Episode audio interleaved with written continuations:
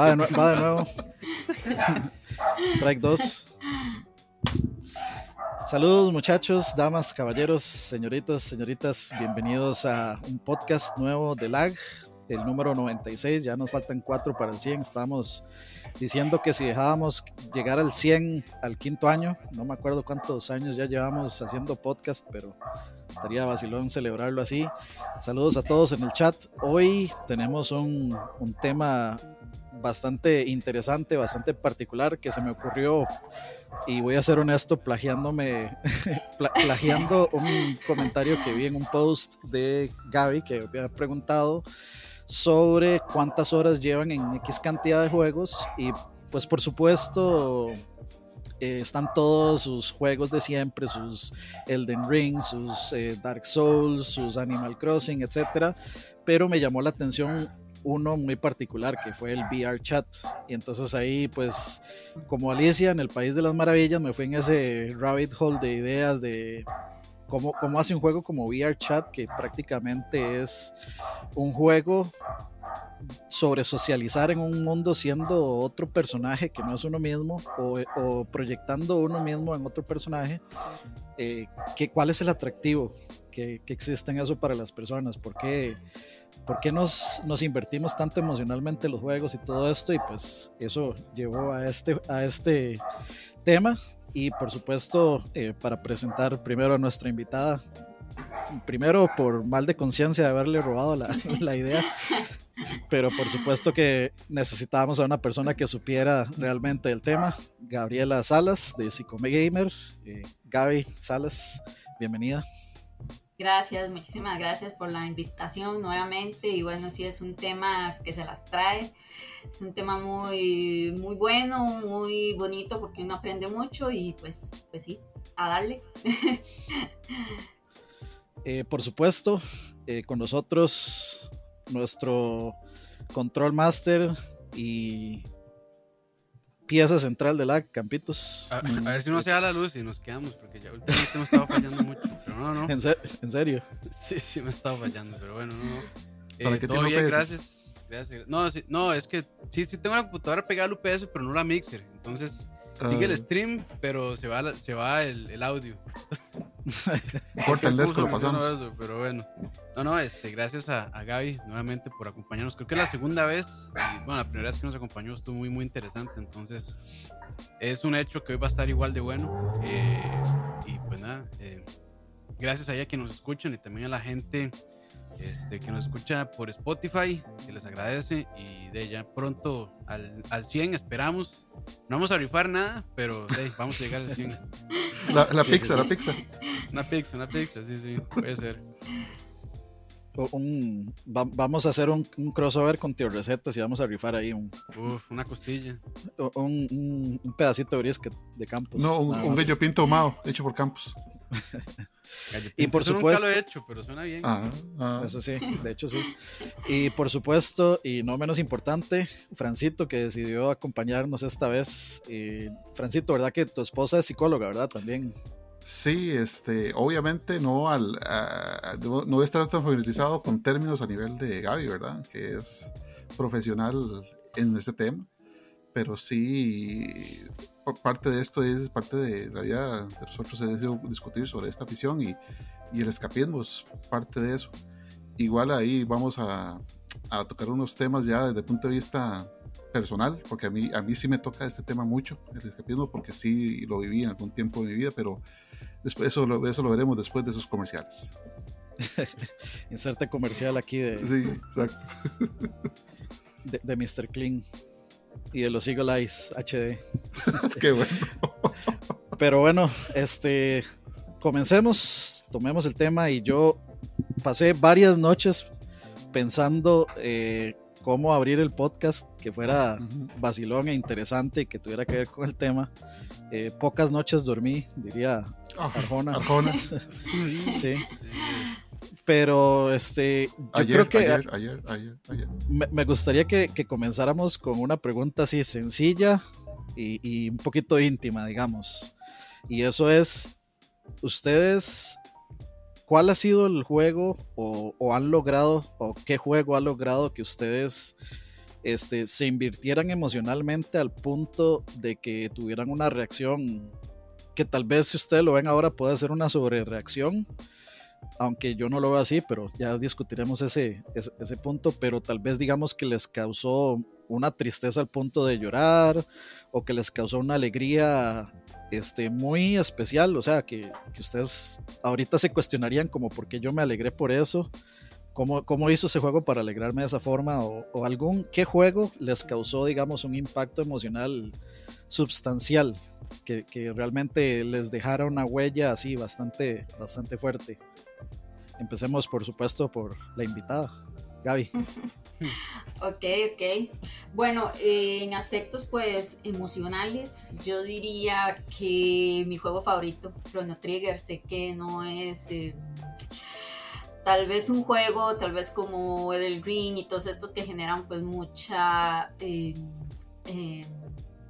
mucha inversión de tiempo, mucho pues esta parte del escapismo también, pero vino en el momento exacto porque pues eh, vino en un momento justo donde yo pues estaba pasando por varias operaciones eh, pues, de un problema que yo tengo en la cadera, entonces vino en un momento exacto donde eh, me hizo eh, pensar mucho, porque es un juego que también pues genera esto, ¿verdad? De, reflexionar, de mucho análisis.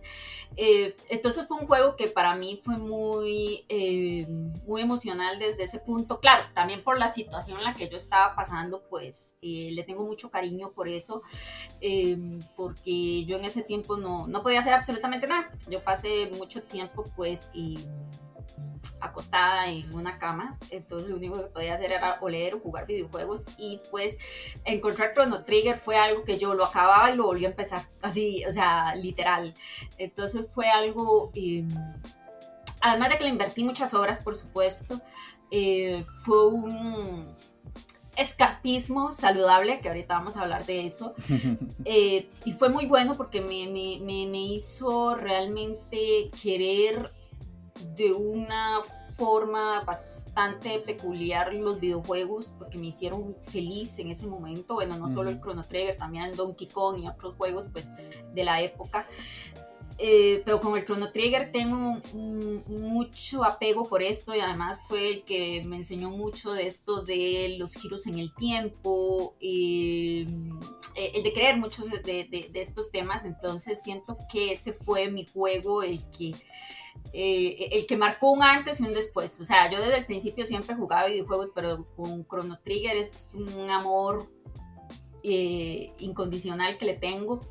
Tanto por lo que es el juego, que realmente me, encantó, y por esta parte emocional, por la situación en la que yo estaba pasando, pues eh, me alegró mucho, me alegró mucho, me hacía sentir acompañada, me hacía sentir feliz de lo que yo estaba haciendo. Para mí no era una pérdida de tiempo, ¿verdad? Pues más que no podía salir, no, no, no podía caminar. Entonces eh, fue un momento sumamente bueno. O sea, realmente tuve una conexión con, el, con, con ese juego eh, eh, en especial por la historia, por la trama, por los personajes, por la música principalmente. Me encantaba, me encanta hoy en día me encanta, yo, yo no puedo, digamos, estudiar sin escuchar música de Chrono Trigger o, o, o, hacer ciertas cosas, aunque sea limpiando, pero yo te, tengo que poner el soundtrack de Chrono Trigger como de lugar. Entonces, pues sí, esa, esa fue, siento que ese es el juego que más emocionalmente me ha pegado.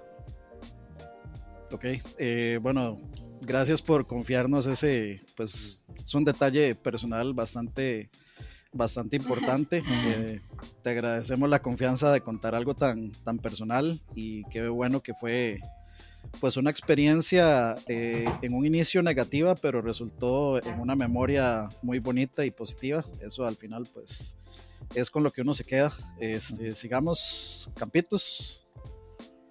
Eh, para ver, creo que el, el juego que más me despertó un sentimiento como tal fue eh, o sea, a mí yo siento que me cuesta, digamos, conectar tanto a nivel así sentimental con los, con los juegos. Eh, no porque no me gusten, sino porque, no sé, eh, siento como que hay una línea ahí que yo entiendo uh -huh. de, pues bien que de, al final es, es, una experiencia que sí es, es muy linda y, puede transmitir muchas cosas, pero digamos que yo no conecto tanto por ese lado, pero un juego que, con el que sí conecté a ese nivel fue con Witcher 3, sobre todo una parte, y no sé si era el spoiler, pero bueno, cuando muere cierto personaje, eh, creo que el juego había construido muy bien o sea, ese personaje y las relaciones con las, con las que se tenía con ese personaje. Entonces, cuando pasa esa escena, la verdad es que sí es muy fuerte y, o sea, fue un momento que creo que nunca me había pasado, que yo tuve que dejar de jugar realmente porque sí me golpeó muchísimo y fue como, o sea, no, no lo puedo, no podía asimilarlo en ese momento que eso había pasado, la verdad. Entonces, eh, creo que esa fue, no sé si la tal vez única vez que, que tuve un sentimiento así como tan que lo sentí como tan real realmente eh, a través de un videojuego, porque no, los videojuegos a mí sí me transmiten muchas cosas, claramente. Yo creo que el, el, primero es como de la sensación de diversión, de aprendizaje, este, pero algo así tan fuerte realmente como conectar con un personaje ficticio. Eh, a mí me cuesta mucho y creo que es como la primera vez que un juego lo, lo logró, entonces sí fue, fue Witcher 3. Y sí, a partir de ese punto sí me costó un poco retomar el juego después, eh, sabiendo lo que había pasado. Pero, pero no, o sea, Witcher 3, por eso yo creo que es de mis juegos favoritos de, de, siempre, a pesar de los problemas técnicos que pueda tener y los problemas, este, múltiples problemas que pueda tener realmente, eh, tanto en lo que quieran verle, no sé, si guion, gráficos, desempeño, lo que sea. Pero para mí es un juego que, digamos, aparte de, que sí me gustó todo, este, la jugabilidad y la historia y demás, sí realmente me hizo conectar de una manera diferente. Ok, ok. Eh, Francito, adelante. Bueno, yo tengo que separar lo que es que un juego me provoque un sentimiento y lo que un juego me llena una necesidad. Que fueron dos periodos muy distintos eh, de mi vida en dos, dos situaciones muy distintas yo soy muy un poco como Campos, o sea, a mí me cuesta que un juego emocionalmente me, me, impacte a ese nivel pero el que sí me impactó, que yo puedo recordar y que de hecho, o sea, le, deja a uno un sinsabor muy grande, fue Spec Ops. Uh, Spec Ops The Line. Exacto, o sea, el juego te mete tanto, comienza como un juego normal de, de, guerra, un juego normal de acción, y llega un momento en que te da la vuelta, y va el spoiler, ¿verdad? Te pone de frente al, al horror de las cosas que uno hace al horror de, de, lo que está pasando, a lo que es la vida de los inocentes que se ven envueltos en un conflicto de una forma tan descarnada que uno sea, cuando se da cuenta de eso, lo primero que hace es soltar el control de, lo impactante que es y, y, aún sabiendo que es una experiencia ficticia, que es una, algo virtual, que es algo no real, uno no, uno no, no puede evitar pensar, pucha, eh, esto es lo que pasa en una guerra, o sea, me estoy divirtiendo con esto realmente. O sea, esto es divertido, esto no es divertido. Y el juego, el juego está hecho así adrede, o sea, te, deja, te, pone a pensar en eso. Y de ahí en adelante todo, toda la visión del juego, todo cambia. O sea, uno, uno es diferente, uno es diferente. Uno ve al personaje principal de forma diferente. El mundo del juego ve al personaje principal diferente. O sea, para mí es uno de los giros de tuerca o de, de guion más impresionantes que yo he visto. Y no he jugado tal vez tanto como Dani en un videojuego. O sea, realmente impacta impacta y feo. O sea, es, entretenido, pero te deja eso, te deja ese pensamiento. Y sí, más, más, aterrizando en el tema de, de, escapismo, para mí, jugar de videojuegos en tiempo fue escapismo puro cuando yo empecé a vivir solo. Cuando empecé a vivir solo, tenía problemas económicos, tenía situaciones muy fuera de mi control y el, los videojuegos me daban eso, sensación de control, sensación de yo pues, saber lo que está haciendo, de yo poder controlar cosas, que no estaba controlando mi vida propiamente en ese momento, pues no importaba porque estaba controlando la vida de otros y, trataba de hacer las cosas que a mí me parecieran. Y obviamente con las limitaciones de su tiempo, de los 90, obviamente con todas esas cosas, pero para mí fue, llenó una necesidad de control en ese momento.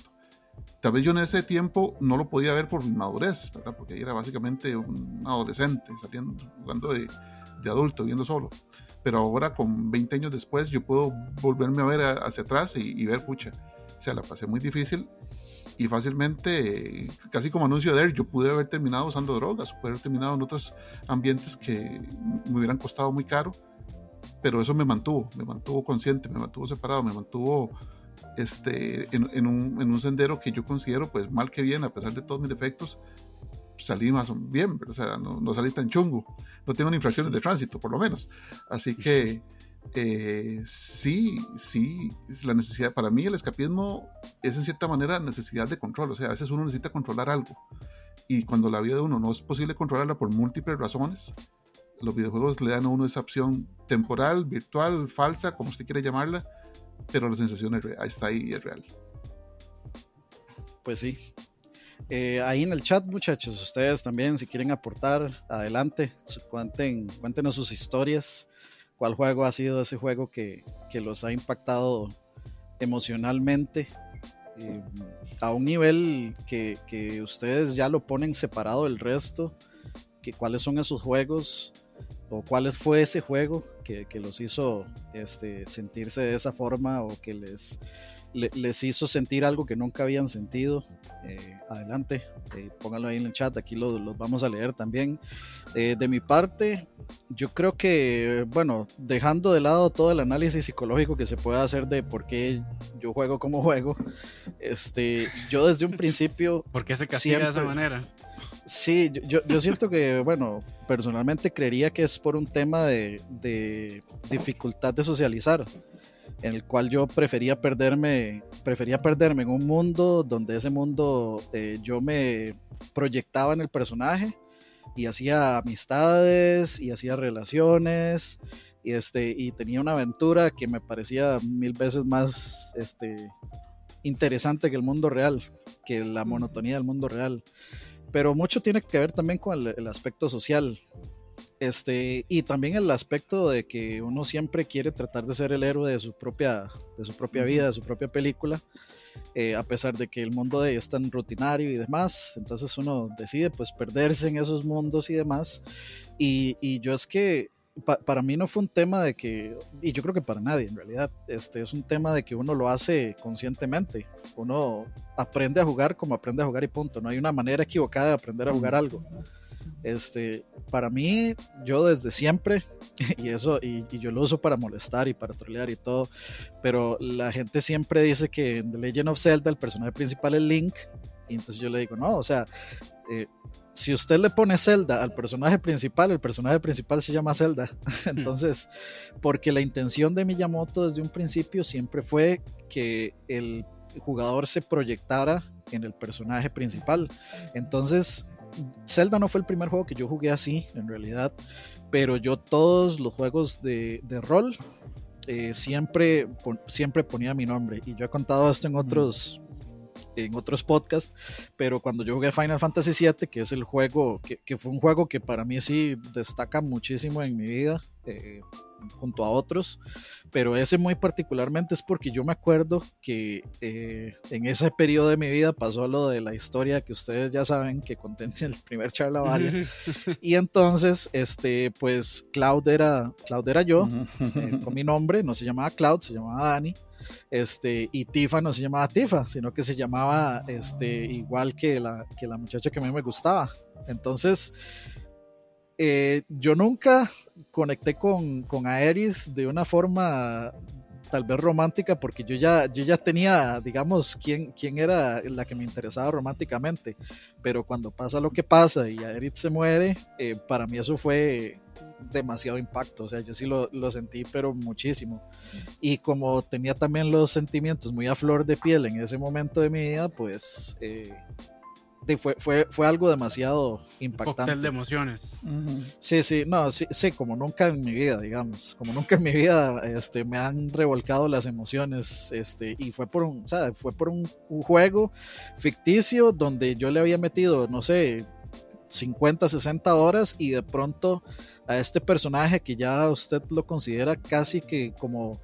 Como, como la persona más cercana, aunque ni siquiera es una persona, es un montón de líneas y códigos este, ya uno lo considera como de esta persona cercana que uno conoce casi que íntimamente y que uno siente que, que, ese montón de código lo conoce uno íntimamente, lo matan y uno es como se me vino el mundo abajo. no puede ser. Y yo no había sentido eso con ningún otro personaje. Y es por, bueno, por la forma en la que está contada la historia de Final Fantasy VII, que para mí es muy, es muy particular todo lo que, lo que trata ese juego, eh, en comparación a, muchos otros eh, juegos de, de RPG pero yo siempre hago eso, digamos, yo siempre, eh, para mí, y aún lo hago. Si, si ustedes me ven empezar a Skyrim, mi personaje se llama Dani, porque a mí me gusta leer en el texto que, que, me llaman por mi nombre. O sea, a mí, y, siempre que conversamos de, de, por qué, digamos, para mí es tan importante un juego con historia, que por ejemplo, yo ahorita en este momento de mi vida no me devolvería a jugar Pac-Man o Tetris, porque lo que me gusta es invertir mi tiempo en un juego que me haga involucrarme de esa forma pues eh, es por lo mismo, es porque me gusta, me, gusta el sentimiento que me genera este, cuando un juego este, me hace el héroe de la historia y me cuenta una historia muy buena, en, la cual digamos como que puede ser extraño, pero no sé si es como que me, siento orgulloso de ser parte de una historia tan buena, este, involucrándome de esa forma, proyectándome en el personaje principal. Pero sí, digamos, mi, mi juego es eh, Final 7 y, para mí fue e, ese momento, es un, fue un parteaguas para mí. Por eso yo le tengo, pero tanto, tanto aprecio a ese juego. Y un ejemplo reciente, yo creo que uno de los que ha causado más impacto eh, pudo haber sido este, los dos de Last of Us. Y sí, les parezca o no, para mí el segundo eh, eh, tiene unas temáticas que realmente mm, leerlas superficialmente es, es, es, perder realmente el, el, tema del juego. Es, es, un desperdicio leer el juego muy superficialmente.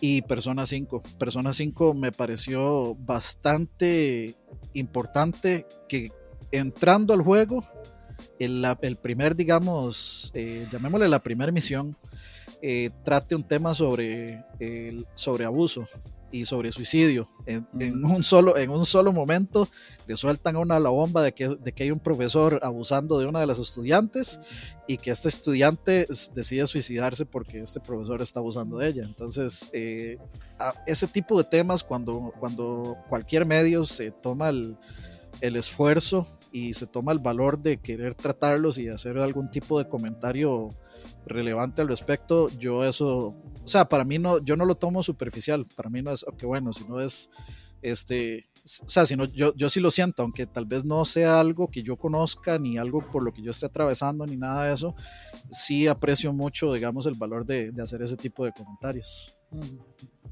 Eh, voy a leer un poquito así rápidamente comentarios. Dice Dablacid, yo nunca sentí mucho pego emocional a los juegos, la verdad, pero a finales del 2019 perdí a mi papá y ya antes había perdido a mi madre. Después se vino la pandemia y salió The Last of Us 2. Spoilers acá. Eh, jugándolo nunca hice paralelos con la pérdida, siempre supe superarlo, pero un pequeño detalle me pegó fuerte y es la parte en donde Ellie vuelve a la parte de Joel y huele la chaqueta. Con esa parte me aflojé. Sí, claro. Y, y lo siento mucho hablar así. Yo, créame que lo comprendo. Ya ustedes saben, pues, pues el año pasado mi papá partió a mejor vida.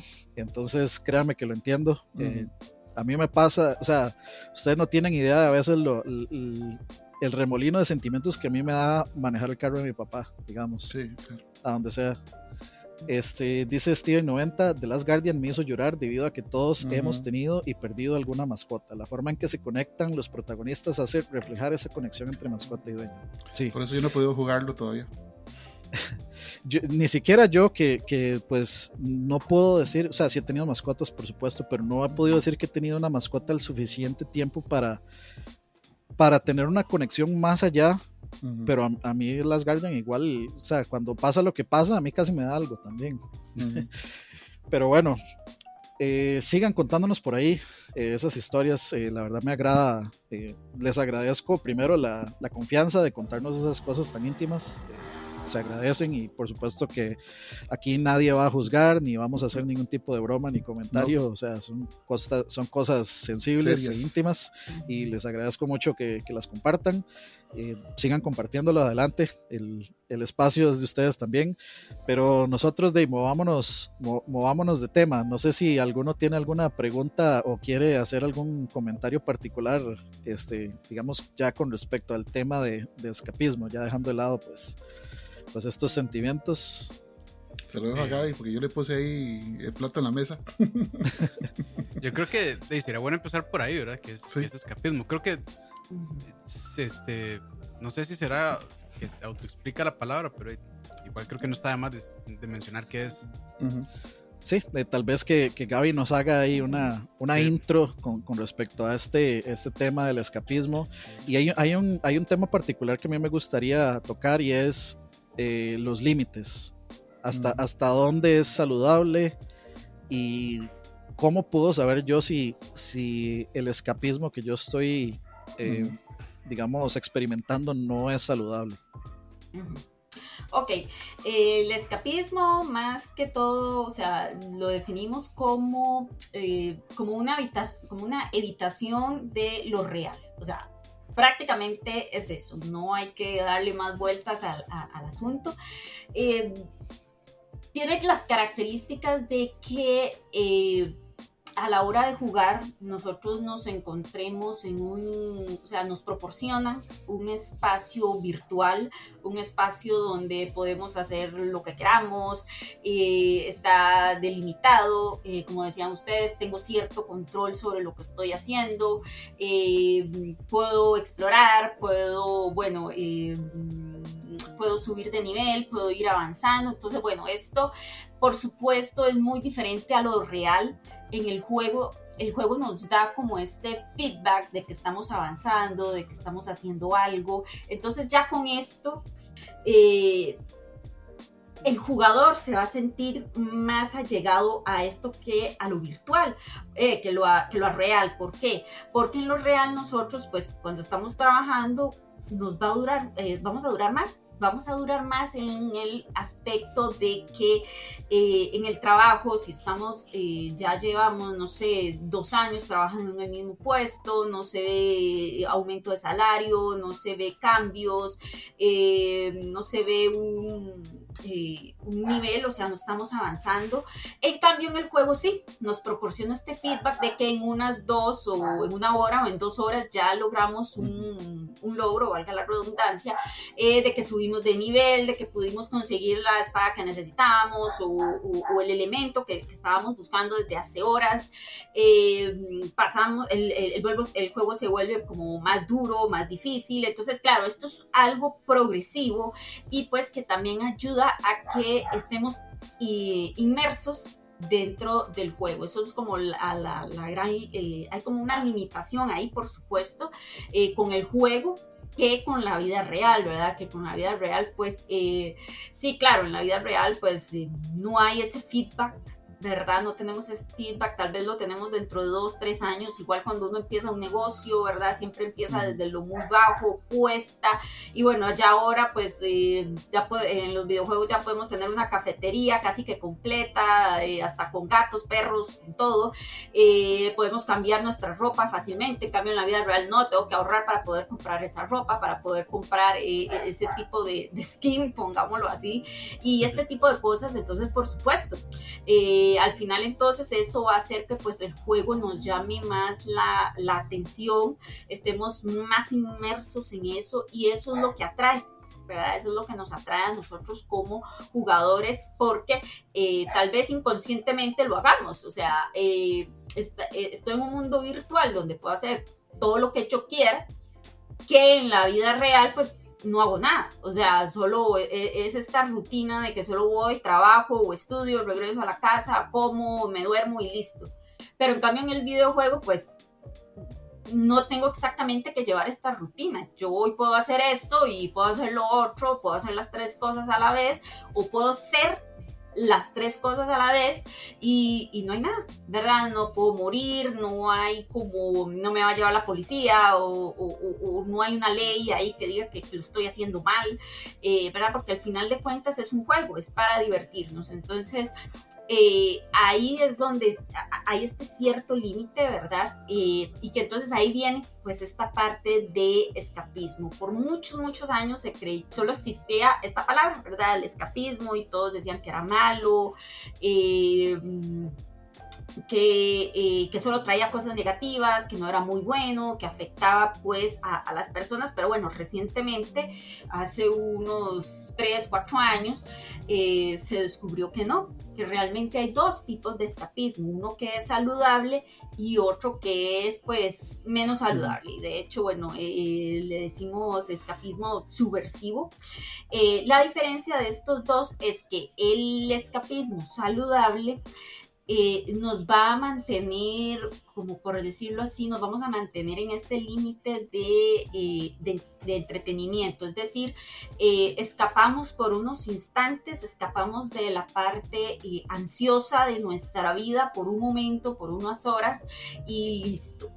En cambio, el, el escapismo subversivo es totalmente lo contrario agarramos el juego, o bueno, puede ser otra cosa, ¿verdad? Una lectura, un juego, eh, sí, un videojuego, la lectura, o puede ser incluso el tele, lo agarramos de forma para evitar, para evitar ese, eh, ese problema que tenemos desde hace años o ese problema eh, que queremos evitar por mucho tiempo. Entonces aquí también hay un, un límite de tiempo. ¿Verdad?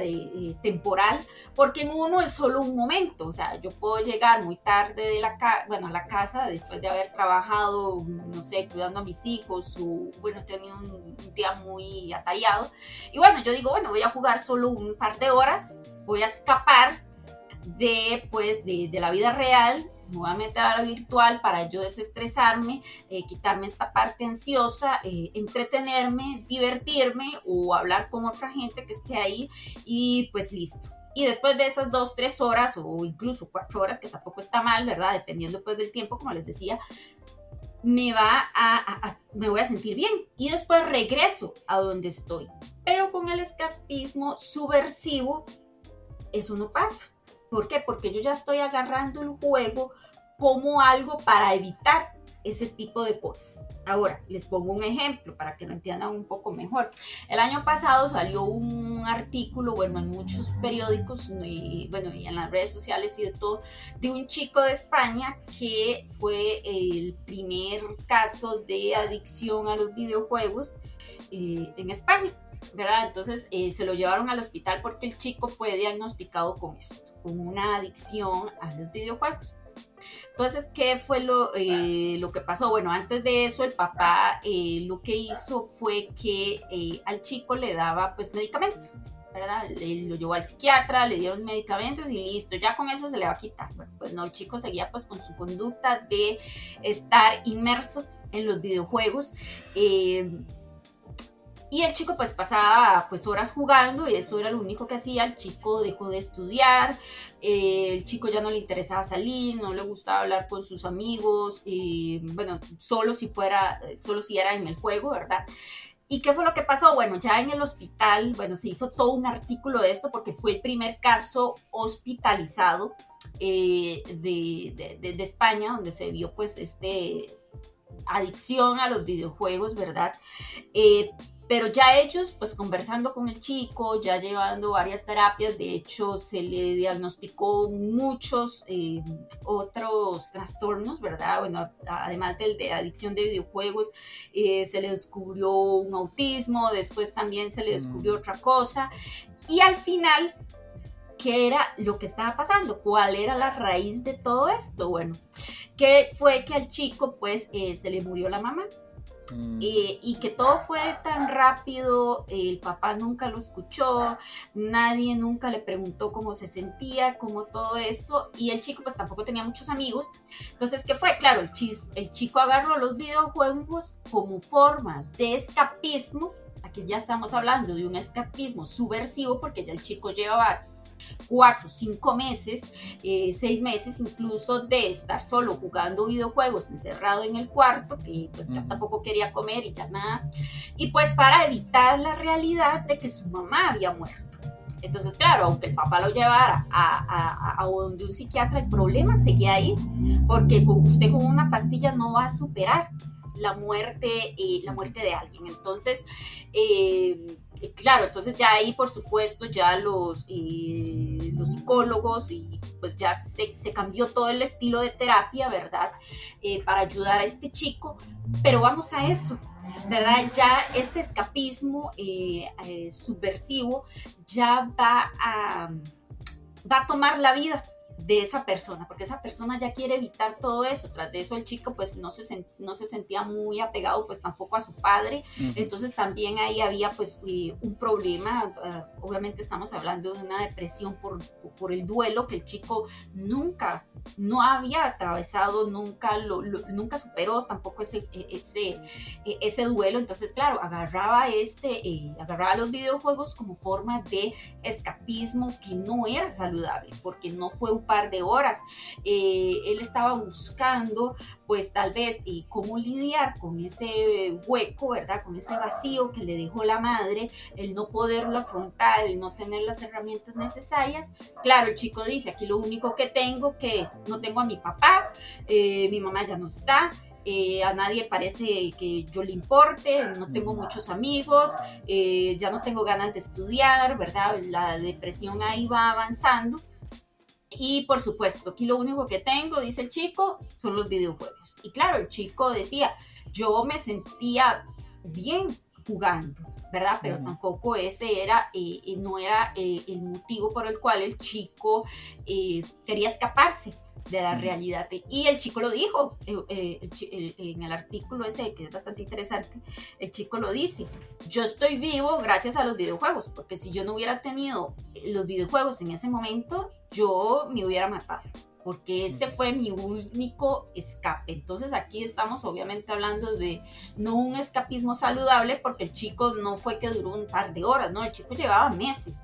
Eh, ¿Qué otro problema tenía? Pues de que ya no quería pues estudiar, ni ya ni quería tampoco trabajar, eh, ya no quería relacionarse con la gente, ya otras cosas que le motivaban, como tal vez salir a hacer algún deporte, ya tampoco lo quería. Entonces, eh, aquí estamos viendo un, escapi un, buen ejemplo de un escapismo que puede resultar eh, pues mal, que puede resultar que sea malo porque el chico solo pensaba en eso ¿verdad? Era su forma de lidiar con, el, con, pues, con este vacío que él sentía y pues que al final de cuentas, pues eh, todos, todos nada más querían que el chico se tomara las pastillas para que vuelva, para que volviera normal y pues tampoco fue así, porque tomaba las pastillas y pues aún seguía ese vacío ahí. La situación estaba ahí todavía. Claro, por supuesto. Entonces ya después de unos eh, él estuvo internado como cuatro, cinco, seis meses en el hospital donde le brindaron pues la ayuda necesaria para que él entonces eh, avanzara con esta parte del duelo. Pero vean que, eh, bueno, a mí me llamó la atención, me costó mucho encontrar pues el verdadero artículo, porque claro, la, la las noticias y los periódicos y todas las redes sociales eran adicción a los videojuegos y todo siempre con el este... El título sensacionalista. Exactamente, exactamente. El que siempre nosotros vemos, entonces eh, yo decía, no, tiene que haber algo más profundo que eso. Para que el chico llegara a eso, es porque hay algo más. Y entonces, claro, ¿verdad? Eh, lastimosamente este tema de adicción... Eh, eh, de hecho, ahora los psicólogos que trabajamos en esto, pues con, videojuegos, no nos gusta decir mucho la palabra adicción porque ya tiene una connotación muy, eh, muy parecida. Ajá, exacto, muy invasiva y porque se relaciona mucho pues con la parte de las sustancias, ¿verdad? Pues ya hay mucha gente que dice, no, es que los videojuegos, eh, las consecuencias que tienes que es igual que, no sé, que la cocaína o el éxtasis o, este tipo de sustancias que pues jamás, ¿verdad? Ya todos nosotros estuviéramos casi que pues muertos, ¿verdad? Pues, pues al jugar videojuegos. Eh, pero eso es a lo que va pues la parte de, del periodismo, ¿verdad? Pues eh, eh, le entrañaban mucho a eso, ¿verdad? Le entraban mucho a esto eh, le ponían muchas palabras pues eh, rimbombantes, ¿verdad? Para que se creyera que era por el mismo juego que el chico es que estaba ahí. Y no, realmente fue porque el chico nunca tuvo las herramientas necesarias. El chico no, no, pudo afrontarlo. Y eso tampoco, yo, es, aquí también es importante decir que no fue tampoco culpa del muchacho el no tener herramientas, porque realmente cuando se nos va un ser querido no sabemos qué hacer no sabemos cómo afrontarlo. Nunca se está eh, preparado para eso. Exacto, no se está preparado para eso. Eh, y aunque a veces tenemos eh, el servicio de la parte de cuidados paliativos, ¿verdad? Que ellos también ofrecen pues una parte psicológica, igual en el momento uno también estalla. ¿Por qué? Porque es algo muy doloroso. Entonces, claro, ¿verdad? Eh, siempre hay algo, eso es lo que quiero decir con, esto, siempre hay algo en el fondo cuando hay un mal uso de los videojuegos, no, no, me gusta mucho decir esta palabra adicción por lo que ya les dije, porque lo asocian mucho con, con las sustancias y pues nada que ver, eh, es otro tipo de, de, adicción, pongámoslo así, eh, que pasa lo mismo igual con las tarjetas de crédito, con... La ludopatía. E, exactamente, eh, incluso eh, eh, la parte del café también, de estar tomando café todo el día, la parte del gimnasio, la parte de cómo nos alimentamos, bueno, etcétera. Todas esas caen en este mismo tipo de adicción que es más conductual, no parte de sustancia, ¿verdad? Y lastimosamente aún hay colegas, ¿verdad? Y pues no solo colegas, también los médicos, los psiquiatras, se ensañan aún en seguir relacionando estas dos cosas. Y es que ya. lo llamaría compulsión, Gaby, a eso. Sí, también, por supuesto. Entonces, eh, eh, ya hay que dejar esto de lado. Ya hay que dejarlo porque ya son, son dos cosas muy diferentes. Una parte es la parte conductual y la otra es algo que eh, yo mismo estoy ingiriendo, ¿verdad? Que es la parte pues de, eh, eh, pues, de las sustancias. Entonces, siempre hay que aclarar estas dos cosas porque la gente, pues cuando uno dice la palabra adicción es como, uy, las drogas y las sustancias y el alcohol y todo esto.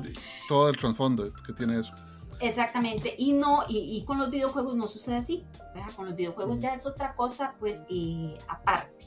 Eh, entonces vean, pues, esta forma de, de, escapismo, ¿verdad? Que hay dos, una, pues, que es más saludable, ¿verdad? Que es para relajarnos, para, ok, eh, sí, me, no, no tiene nada de malo, de que yo quiera escapar un momento de, mi vida, del estrés cotidiano, de, la rutina, de, estar un momento pues a solas o, de estar disfrutando de un juego, eso no tiene absolutamente malo. Incluso cuando yo tuve una semana pasada o tenemos una semana muy pesada, perdón, eh, eh, llegamos y yo digo, bueno, es domingo, voy a pasar todo el domingo realmente jugando. Voy a pasar, a, me baño, me pongo a jugar, eh, como y otra vez me pongo a jugar.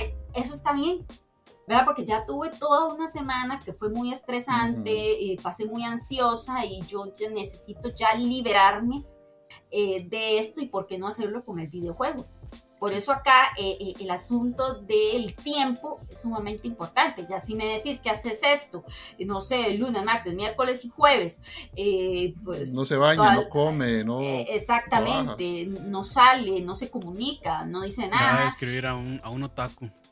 No, no, y, de hecho Steven 90 hace una pregunta que yo tenía hace como 10 minutos ganas de decirle, de preguntarle a Gaby, que es el fenómeno de los hikikomori que es un fenómeno muy súper común en Japón, que en, el occidente no se ve, pero culturalmente muy, muy de Japón, y sí, es un es escapismo, este, como decías, no, del nocivo, del escapismo. Claro. Eh, un, paréntesis, exacto, es un paréntesis rapidísimo para explicar a, quienes no sabíamos que era hikikomori.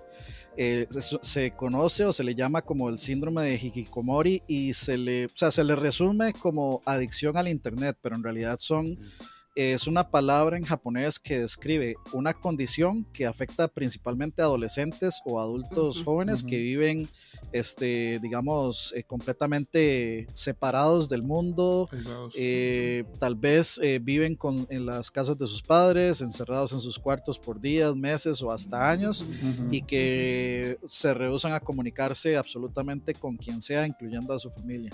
Entonces, de hecho, en Japón hay varias condiciones eh, y varias frases eh, particulares que usan para cosas como que se dan más en Japón que otro lado, como el, este término karoshi, que es la muerte por... Eh, por exceso de trabajo. Por exceso de trabajo, que es, eso es algo que, que existe solo, bueno, no, realmente existe solo en Japón únicamente porque la cultura de trabajo de ahí es terrible, tremendamente excesiva.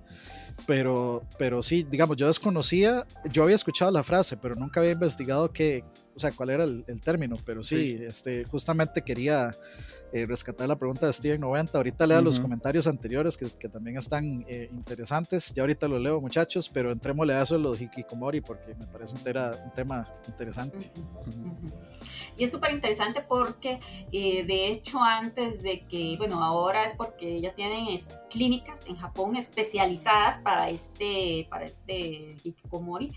Eh, ya las, eh, las tienen bastante equipadas, son clínicas muy buenas, costosas, por supuesto, ¿verdad? Eh, pero bueno, es una ayuda que tienen pues ciertas familias y, es bastante interesante porque cuando se empezó esto se creía que bueno, que era algo pues que al chico se le iba a pasar, que bueno, que en algunas ocasiones eso es lo que pasa, el chico pasa como cuatro años y ya después el chico sale. ¿verdad? pero hay otros casos que no. Eh, igual no es bueno que alguien eh, esté cuatro años encerrado en su habitación y pues y tras de eso aquí también hay algo eh, bastante interesante y es que la familia misma lo permite. ¿verdad? eso es algo muy cultural de Japón, o sea, un hikikomori no existe si no tiene un, un, cuadro de soporte, si no tiene quien se lo, y así, quien se lo aguante, si no tiene quien lo alimente, si no tiene quien le lave la ropa. Y como en la cultura japonesa la, la familia y el grupo en general está por sobre el individuo, la familia siente responsabilidad de que tengo que aguantármelo así como está. En Costa Rica muy probablemente le dicen, ¿sabe qué, papito? Ah. Se me va buscando casa, brete, afuera, y lo hacen sacado. Pero en, Japón es una necesidad cultural de, es mi familia y yo tengo que cuidarla, aunque él se encierre en un ropero, no se bañe por tres meses, no oiga nada, no me hable, no, no importa, yo, yo lo sostengo. Y, y es un fenómeno muy, muy interesante y triste a la vez. Yo, quiero, yo, yo, quiero hacer un par de preguntas así súper rápidas. La primera es, esta, eh, estos, digamos, eh, gente que padece de hikikomori, eh, sea ahí, no sé, hay algún dato, algún número, algún estudio, lo que sea, que tenga que ver, digamos, con que tal vez sean personas dentro del espectro autista, algo así, o afecta a cualquier tipo de persona. Déjale a la experta que diga. Eh, a lo que yo he escuchado no tiene absolutamente, mm, pues no hay como una correlación con el espectro autista. Puede probablemente que algunos de ellos sí, porque el autista eh, le encanta mucho al chico con autismo le gusta mucho pues la parte esta de videojuegos, la parte de tecnología, por eso eh, a los chicos con, con autismo eh, sí hay que tener como bastante cuidado, sí hay que delimitarle bastante la parte de videojuegos porque ellos el escapismo les da mucho. Bueno, en este caso para ellos no es escapismo, porque para ellos eh, es un mundo nuevo, es un, es un mundo que ya ellos conocen, es un mundo donde ellos se sienten pues especiales, eh, un mundo donde ellos pues eh, lo sienten diferente a nosotros, ¿verdad? Por, por este espectro, ¿verdad? Que ellos tienen. pero no, por lo general es siempre pues la parte depresiva, la parte pues de ansiedad social, eh, ansiedad generalizada. Eh, se da también, eh, bueno, sí, una depresión mayor y bueno, muchos de ellos también terminan pues suicidándose, ¿verdad? Mm, durante, por eso es importante que alguien no pase pues encerrado cuatro años. ¿Verdad? Y, como lo estabas diciendo, no, aquí en Latinoamérica, al menos yo me encierro y estoy segura que a los cuatro días ya mi mamá viene y bueno, botando la puerta.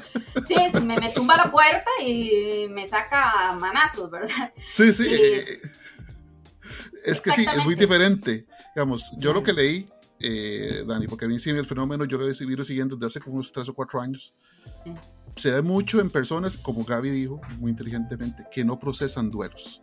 Por ejemplo, usted sabe que el sistema educacional japonés es un sistema bárbaro. O sea, si usted no aprueba los exámenes de la universidad, usted puede considerarse fracasado de por vida. Así, bar No es como que, bueno, y no pasé el examen de los aquí, voy y me meto a una universidad privada y ahí sigo mi vida. Allá no.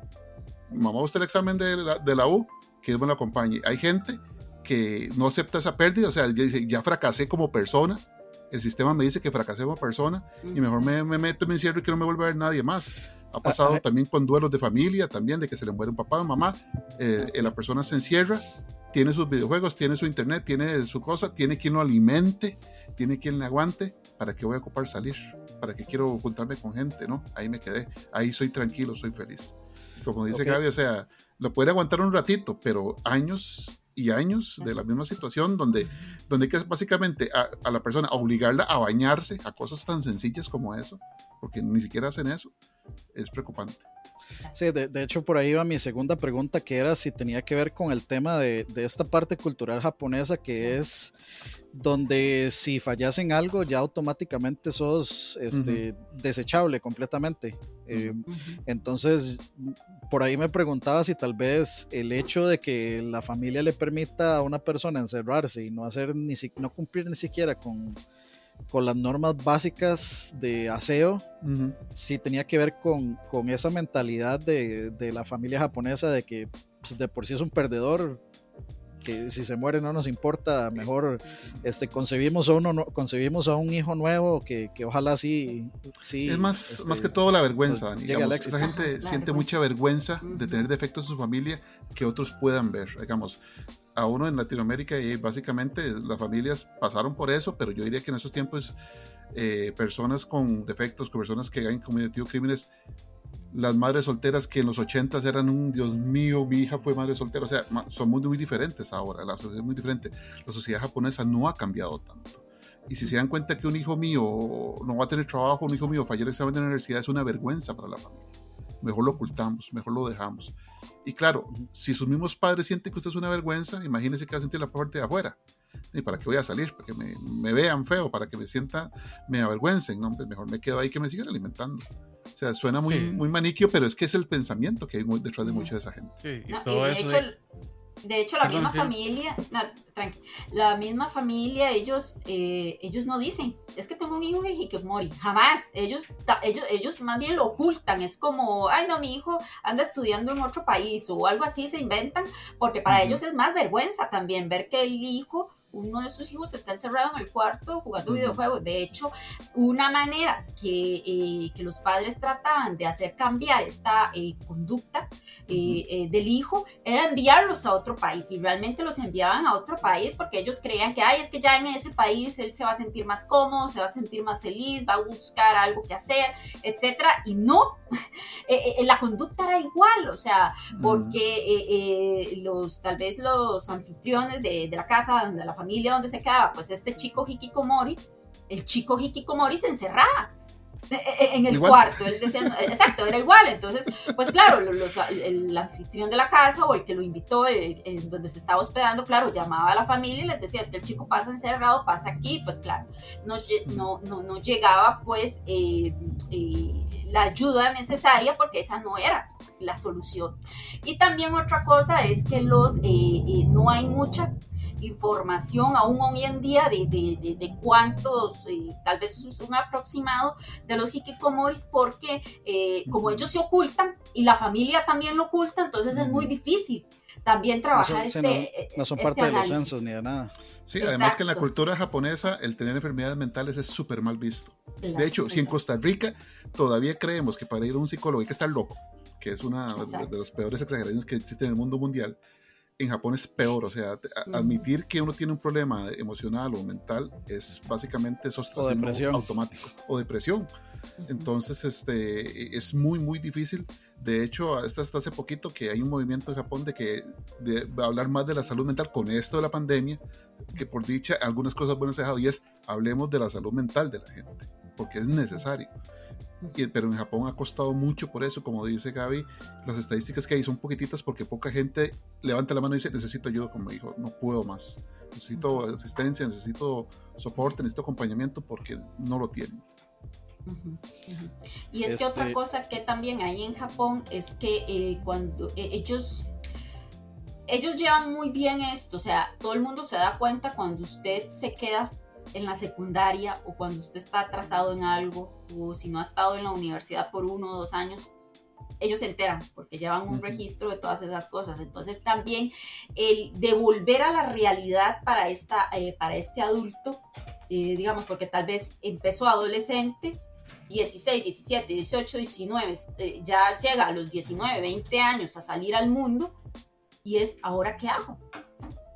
Eh, cuál va a ser el objetivo de mi vida. Ya pasaron, ya pasaron cuatro años en los que no hice nada y ahora tengo que volver otra vez a esta sociedad que no me ayudó en nada y que no me sigue ayudando. Entonces, claro, el reinsertarse a la sociedad, pues es un proceso más difícil para este tipo de, personas que al final también eh, pueden cometer suicidio por, por esto, ¿verdad? Porque realmente no soportan eh, esta parte de, eh, pues de la sociedad que les, eh, que las obliga prácticamente pues a hacer algo, ¿verdad? hacer algo ¿verdad? Que la, no. De la cantidad de suicidios que hay en Japón, ¿verdad? O sea, es otro, otro tema gigante. Pues ok, voy a leer un par de comentarios rapidísimo. primero, unos que se me quedaron ahí atrásito. Alan FM dice, en mi caso sí tuve una situación de escapismo subversivo cuando estuve en la universidad me adentraba demasiado en los MONA. Para evitar la realidad, es MOBA, sí, me imagino, eh, para evitar la realidad que ya tendría que afrontar la vida laboral. Mm. Entonces, de no, no, sé, no sé si, este, si Alan ya había caído en cuenta de, del término, pero de esperamos que tal vez ese, eh, en este podcast haya aprendido que tal vez e, esa sensación no era la correcta a tener en ese momento. Eh, dice Steven 90, ah bueno, no, ese es el de los casos de los hikikomori. Sindana, Oli, qué cool podcast, muchas gracias. Eh, dejen su likecito por ahí, suscríbanse. Gracias. Like, subscribe and share. Sí, sí. Este, dice eh, Carlos Oces, en, bueno, no, no, sé cómo se pronunciará NHK, no, no sé qué significarán las siglas. Es la televisora pública de Japón. Ajá ni, ni Yokuso se ven muchas razones por las cuales cualquier persona se puede convertir en un hikikomori. Eh, dice por ahí también, este lag está así de hacerse un podcast totaku. casi, casi. Yo no lo voy a eh, permitir, tranquilos. Aquí nos bañamos todos.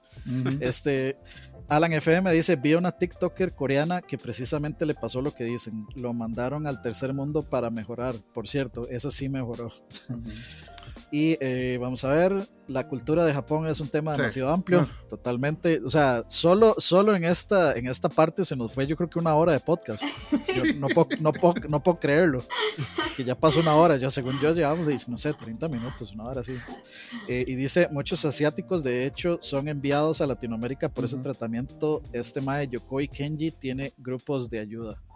Este, sí, digamos, yo, eh, a mí me gusta mucho ver este justamente canales sobre cómo funcionan las cosas en Japón. Eh, Campito sabe que... Eh, Paolo, from Tokyo. Paolo from Tokyo. A mí me encanta ver ese canal y la, forma en la que él presenta, digamos, las diferencias culturales y, lo maravilloso que es cómo funciona la industria en Japón hasta que uno ve el, el yang de ese yin y es cómo funciona la sociedad. O sea, vamos a ver, este, la parte de funcionamiento como, eh, como industria es la cosa más increíble del mundo.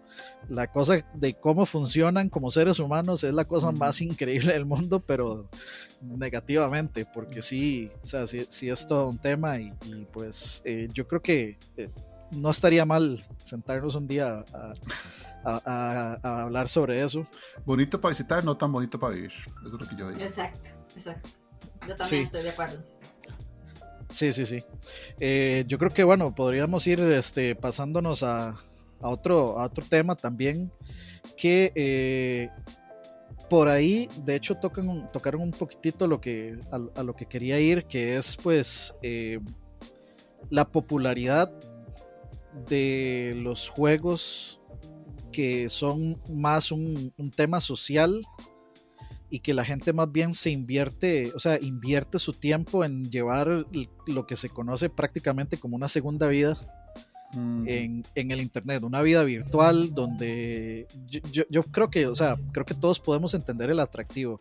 El atractivo de que si vos sos una persona que se sienta complejada por X o Y cosa, pues en este otro mundo sos una persona que si resulta que no te gustó, no sé, tu nariz, entonces te moldeas tu personaje con la nariz que siempre querías, con los atributos que querés, con la personalidad que querés, porque siempre, y, y esto es por supuesto experiencia personal mía, es mucho más fácil socializar en la privacidad de la casa detrás de un teclado. Eh, uno es más abierto, más conversador, estando, que estando de frente. Este, es todo mucho más fácil. Entonces, por supuesto que creo que todos podemos, y muchos de nosotros, estoy seguro, entendemos el atractivo de, pues de, socializar virtualmente. Algunos, algunos hasta lo, prefieren o lo preferimos que verse en, persona. Pero eh, sí es, ah, siempre me ha parecido muy, muy interesante, digamos, como el, eh, estos temas de tener segundas vidas. Por ahí hablamos de, de Second Life, justamente. este, un nombre muy apropiado para ese juego, en una, en una plataforma que que derivó en muchas cosas. El ser humano es eh, amplio y en todos los tonos de grises que ustedes quieran. Y pues una buena idea, eh, el ser humano siempre la va a llevar hasta los extremos de inclusive romperla. Entonces pues, pues Second Life empezó como este lugar eh, llamémosle casi paradisiaco para estas personas que buscan llevar una vida virtual y proyectarse como como ellos se ven a sí mismos tal vez o como ellos quieren que la gente los vea.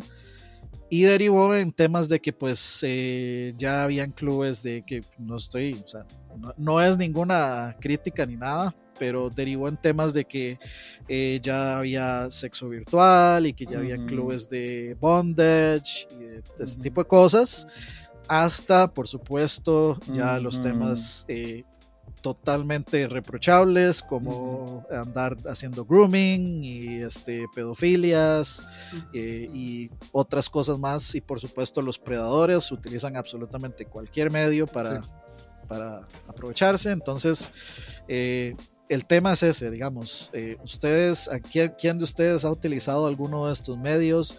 ¿Les ha llamado la atención utilizarlo por utilizar alguno de estas plataformas por alguna razón? Eh, ¿Cuáles serían las razones por las que no, no perderían el tiempo usándolas? Eh, todo, todo eso, hablemos, hablemos de eso un ratito, que ya no nos queda demasiado. Que comience Campitos. Campitos, muy rápido. Eh, yo llevo 2000 horas en Second Life, no, es para. este, no, realmente nunca le he entrado ni siquiera a MMOs. Eh, yo creo que es parte de que, de, bueno, porque todos nosotros crecimos con consolas que no tenían conexión a internet, entonces por lo menos, o sea, mi, la manera en la que yo juego videojuegos es, la siento yo muy personal. Eh, los juegos son un espacio donde yo es básicamente como relacionarme uno a uno y no me interesa que nadie más se meta ahí. Eh, por eso las experiencias online a mí no, no me gustan tanto. Eh, son divertidas y demás, pero realmente no me divierten como me divierten, digamos, jugar yo solo eh, y hacer mi experiencia, vivirla yo. Entonces, en eso de ahí, pues ahí yo creo que sí, caigo en lo, en lo de siempre, en lo amargado. Siento yo. A eso realmente nunca le he entrado. y he visto videos de, de gente en Second Life que de hecho es su trabajo. Entonces, eh, a pesar de las cosas negativas y malas, y tal vez puede sacar hasta lo peor de la sociedad de este tipo de juegos, creo que también hay personas que saben sacarle provecho.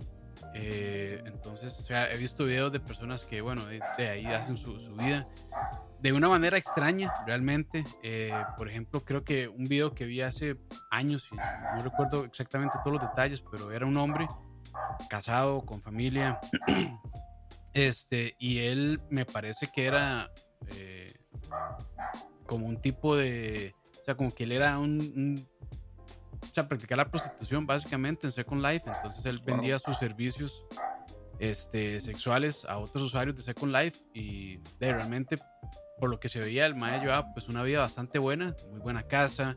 Este, el equipo que usaba para jugar, o sea, en ese momento era de equipo de alta gama, que yo creo que para ese juego no se ocupa tantísimo, pero lo tenía. Entonces, pues e, es interesante a como él de, logró monetizar eso eh, y llevar una vida separada y, también hablaban con la esposa, le hacían preguntas a la esposa que si le molestaba y decía que, que en realidad no y que de, la esposa era una persona normal, que no veía ningún comportamiento errático por parte de él. Entonces, como que es un contraste bastante interesante también. Hay personas que logren de monetizar ese tipo de cosas para poder llevar su, su vida, digamos, personal normal a pesar de que estén haciendo cosas que se pueden catalogar como tal vez extrañas. La Este, discusión moral de, de- la discusión moral de ese tema está, está heavy. O sea, Sí, sí, sí, por- eh, o sea senta- sentarse a discutir, ¿está el mae este, siéndole fiel a ella? O ella, o, o- o cómo es que ella acepta, digamos, que el tipo le sea virtualmente infiel, tal vez. Es que no es el tipo, es el alter ego del tipo. Sí, sí, Es es, que por, diferente. es que por- ahí, ahí es donde está la discusión que está Ahí es donde yo lo separo, porque es muy, muy dif- diferente, por ejemplo, que, por ejemplo, yo, yo tengo un amante por Twitter, que, siendo yo, mi persona misma, y me- expresándome como tal hacia otra persona, a que yo tengo un alter ego que no es, soy yo, que tiene otro nombre, que tiene otro color de ojos, otra altura, hasta otro género, si fuera necesario, y usando ese alter ego, yo hago ese trabajo que Campos dijo. Entonces, es otra cosa, es otra, otra persona, en el sentido de la palabra persona la que está haciendo eso. Yo no lo veo así, yo no lo veo como que hay infidelidad, y más porque eh, ese caballero ha sido abierto con su misma esposa y le ha dicho, "Bueno, yo trabajo en esto, hago esto, de aquí sale el dinero para la casa. Y es- no soy yo, es este personaje que uso. No, sí, o sea, de hecho, o sea, literalmente yo Ujú. creo que me parece la apertura de mente más, más clara de, de una relación, digamos. Sí, Porque, o sea, viene siendo pues, similar a la, a la gente que tiene una relación abierta. O sea, de cada quien, este, o sea, se mantienen juntos, pero tienen el, digamos, la posibilidad de, de tener, este, digamos, relaciones con otras personas, eh, siempre y cuando, digamos, como se conserve el- ese amor de pareja. Eh, pero pueden, digamos, intimar con, con otras personas. O también está el tema de los poliamorosos, que ya eso es otro Sí. tema diferente a un matrimonio abierto. No necesariamente un matrimonio abierto es poliamoroso y no necesariamente los poliamorosos matan un matrimonio abierto, etcétera, etcétera. Pero sí, sí está, está interesante como sen- sentarse a ver qué fue lo que pasó ahí entre esos dos, porque me parece, no sé, es que me, me parece muy, muy curioso este, justamente el ejemplo de que el MA haya decidido ser, eh, digamos, un proxeneta virtual. Y me prostituto parece más muy- que todo. me- me- ¿Perdón? Un prostituto, no un proxeneta. Ah, bueno, era Sí, un sí, prostituto, sí. sí, perdón. Sí, sí. O sea, me parecía bastante, o sea, me parece bastante curioso. Yo hubiera pensado que más bien hasta cierto punto en esos mundos virtuales es más sencillo obtener sexo que, que o sea, como para necesitar este pagar, digamos.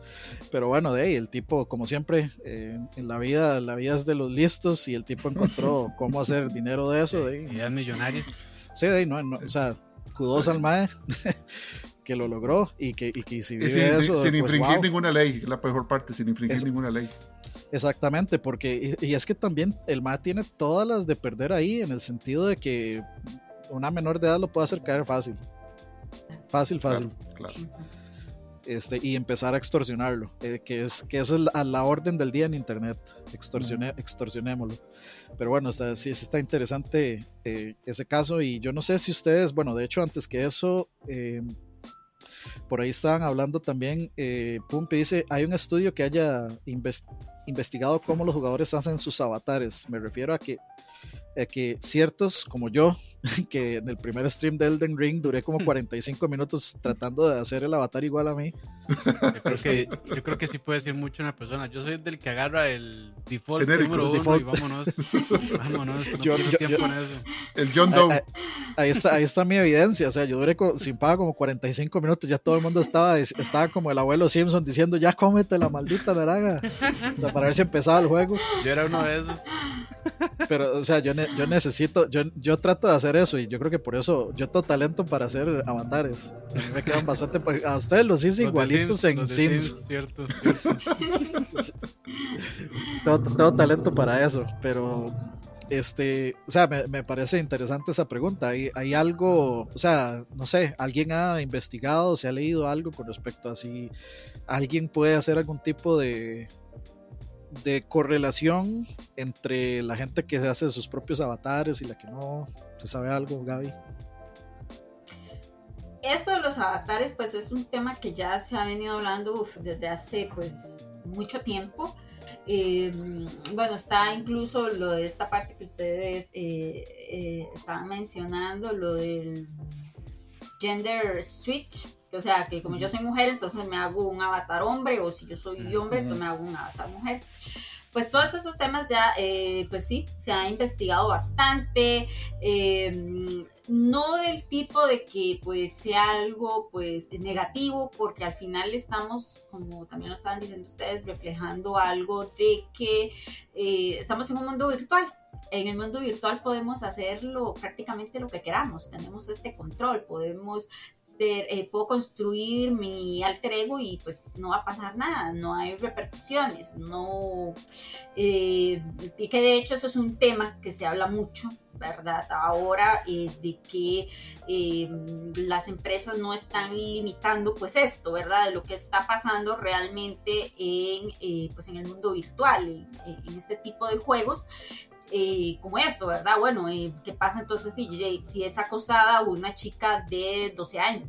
Una chica de 14 años, porque sabemos que hay eh, chicas o incluso chicos también, obviamente, eh, jugando ese tipo de videojuegos y que se están exponiendo pues a personas adultas o personas que eh, solo quieran hacer pues el daño. Entonces, ¿qué están haciendo las empresas por eso? ¿Qué están haciendo la, la industria de los videojuegos con, con, esa, con eso, con esa regulación? Porque debería haber una pues, cierta regulación a eso para cuidar pues a los menores de, edad. Eh, pues ya uno como adulto ya sabe en lo que uno se está metiendo, ¿verdad? Ya uno debería de saber.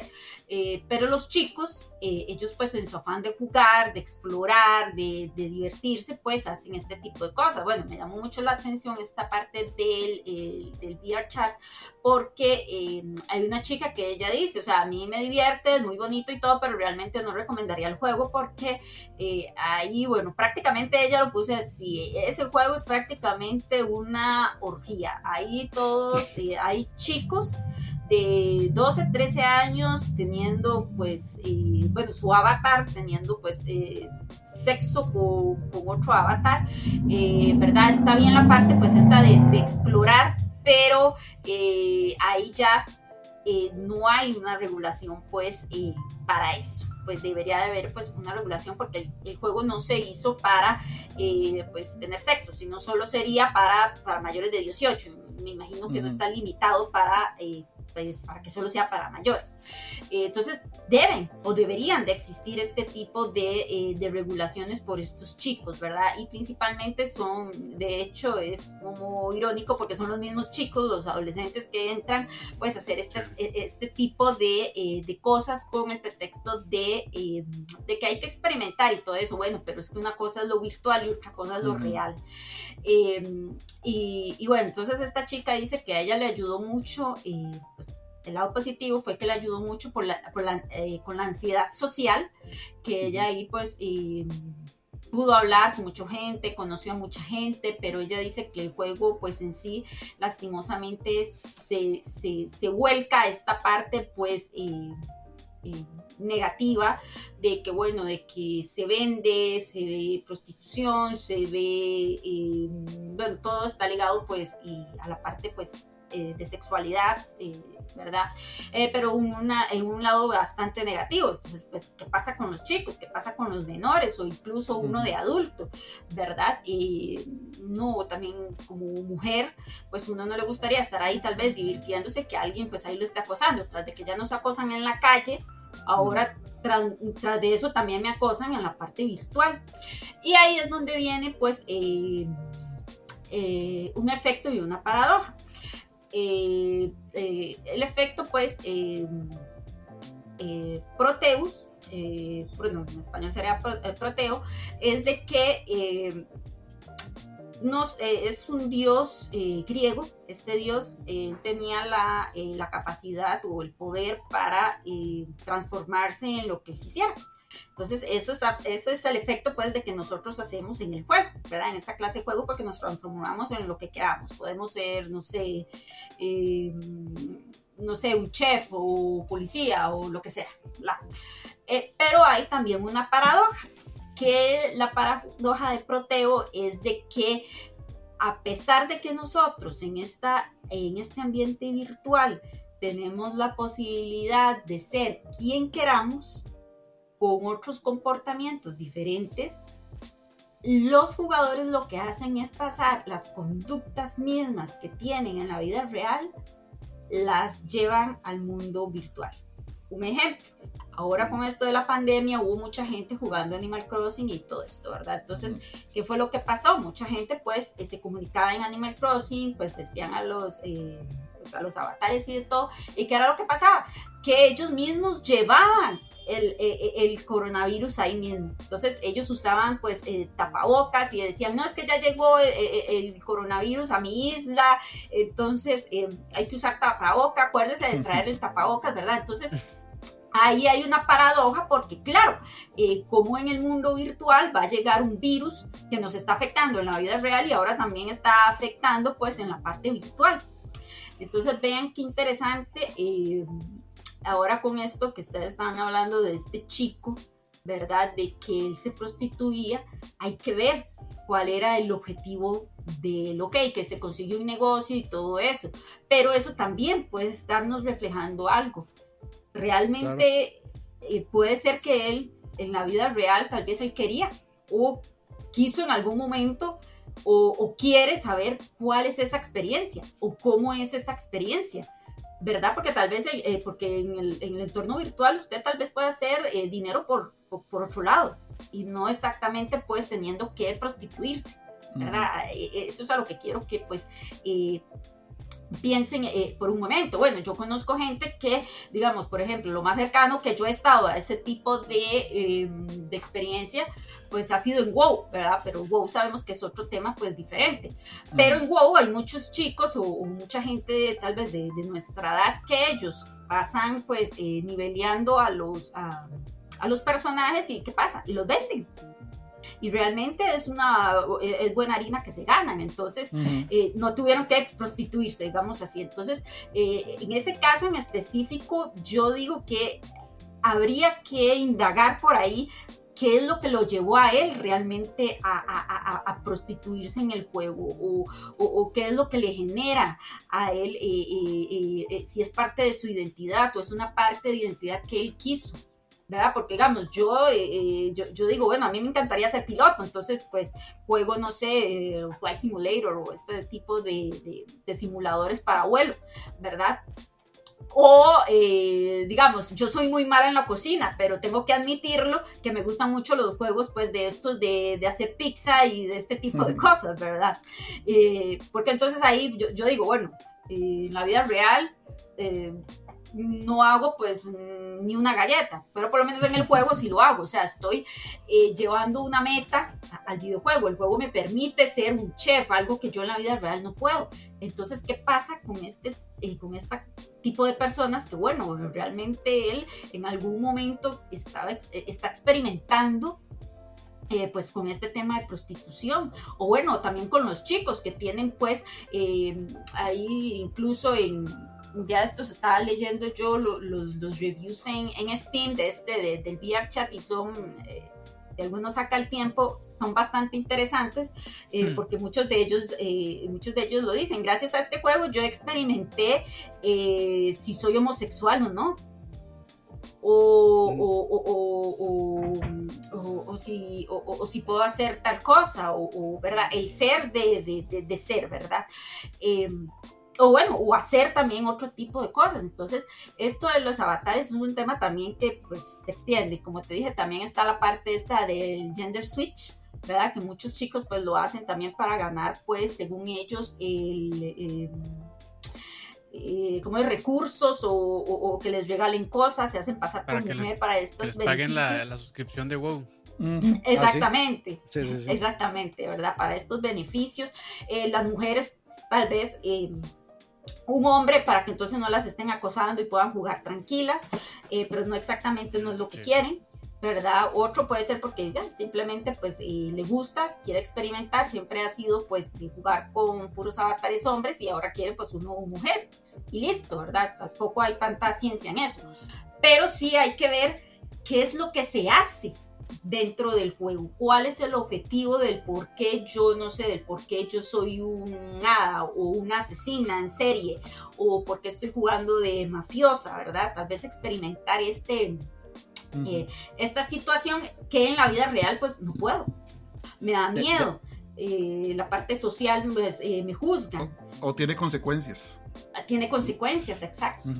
de, hecho, ya, ya, que ponen ese tema, este, y algo que yo quería mencionar sobre el VR chat es que, digamos, a mí VR chat me parece una experiencia netamente de socializar. Y bueno, como decía antes, no hay nada más fácil para una persona introvertida que socializar a través de un teclado ni siquiera con micrófono, o sea, porque no necesitas un micrófono, inclusive a muchos de nosotros, a mí al principio me daba pena usar headset y luego ya pues uno va, uno va aprendiendo y uno se va, digamos, eh, eh, sí, sí, como, como capullito de Alelí, se va uno, se va uno abriendo, este, pero sí, el, pero hay otra experiencia que me parece todavía más interesante y que, y que se está volviendo súper popular y por supuesto mucho de esto tiene que ver este, los streamers y los influencers. Eh, antes, pero antes de mencionarlo voy a leer un, par de, comentarios eh, rápidamente. Eh, dice Gaby, pregúntale a Dani que por qué atropella a la gente en GTA y, y, que si se reprime en la vida real. De hecho, por ahí quería entrarle ahora con respecto a, a la desensibilización de la violencia. Pero antes que eso, es que eh, para darles contexto a eso, es que eh, yo en GTA, si yo veo un man en moto y yo voy manejando, yo siento la necesidad compulsiva de atropellarlo y ver al man volando. No es por odio a motos, porque lo hacía antes de aprender a manejar. Este, no sé, simplemente es que a mí me dan gracia los ragdoll physics de los juegos. Entonces a mí me da demasiada gracia cuando, cuando los personajes caen y rebotan y, y eso, pero espero que Gaby no me vaya a regañar y me vaya a decir que eso es que, yo tengo este, violencia reprimida, que puede ser, pero no, ojalá que no. Este, siento la necesidad, sí. Pero bueno, a donde iba es, em, hay otro fenómeno muy interesante y muy popular ahora que son los servidores de rol de Grand Theft Auto 5, donde, ah, uno, se, donde uno se hace el personaje eh, que usted quiera y usted va a jugar un rol en esa ciudad, en ese servidor. Entonces, eh, si usted dice, ok, yo, este es mi personaje, mi personaje va a ser un policía. Entonces, uno se conecta al servidor eh, y juega un día a día del personaje que puede ser uno proyectándose a sí mismo el personaje o simplemente puede ser como jugar Dungeons and Dragons digamos. Este, eh, usted hizo, creó su personaje en su mente, su personaje se llama Pepito y Pepito es policía y este Pepito policía resulta que es un policía también medio trucho, este, acepta sobornos, deja pasar crímenes, este... Así como Marina. exactamente, como Marina. Este, o, puede, o resulta que no, resulta que Pepito es un ciudadano eh, íntegro y pulcro y ejemplar y no permite el crimen y es el policía es de James Gordon personificado en GTA y así va la gente. Y entonces eh, es curioso yo no sé si ustedes nunca alguna vez lo han hecho pero ustedes se ponen a ver por ejemplo un stream de alguien jugando o videos de YouTube de alguien jugando en estos servidores de, GTA eh, de rol y, es muy interesante, o sea, es muy interesante eh, porque requiere de mucha actuación, empezando por ahí. O sea, para, para mí, digamos, por ejemplo, yo querer actuar en, un, en, un, juego de rol, a mí, eh, por mi personalidad y, por ser como soy, se me hace increíblemente difícil. O sea, yo no podría, no, no, no podría, digamos, fingir que soy alguien que no soy. Este, o no podría eh, como actuar de esa forma, pero a mí se me hace, se me hace muy curioso, digamos, todo este fenómeno de vivir una vida virtual eh, en, en, GTA, que es que por eso es que yo, este, a mí el juego me parece increíble por, por la flexibilidad que tiene de hacer esto, que no se pensó para esto, pero también eh, la inteligencia y la creatividad de los jugadores lo llevaron a, a, a darle una, una tercera vida, porque tiene como no sé, dos más extra que se pueden hacer que solamente jugar por el desmadre, a llevarlo a esto, a hacer una plataforma de rol, literalmente. Y, eso es también porque para mí hay un tema y es que yo no puedo en ninguno de los juegos a mí me da mal de conciencia hacer cosas malas. Yo no puedo. digamos, en juegos como Infamous, en donde había un camino bueno y un camino malo, yo siempre hacía el camino bueno y cuando hacía el camino malo, yo iba, o sea, me sentía mal todo el, todo el camino, aunque el final era muy bueno y todo, pero, pero a mí me daba mal de conciencia, o sea, yo, yo no puedo. Yo, yo no juego GTA por eso, en general. Yo, yo no puedo lograrlo. Sin, em, y sí, o sea, digamos, si uno quiere jugar la campaña de GTA, uno está forzado a hacer las cosas malas con GTA yo tengo esa particularidad. Yo como que mm, como que sé que estoy haciendo cosas malas, pero no me importa. Es, es, extraño, es como con el único que tengo esa desconexión. Pero este, no sé si ustedes han visto algo de ese, de, del GTA 5 así en, en, esos servidores. No, yo no.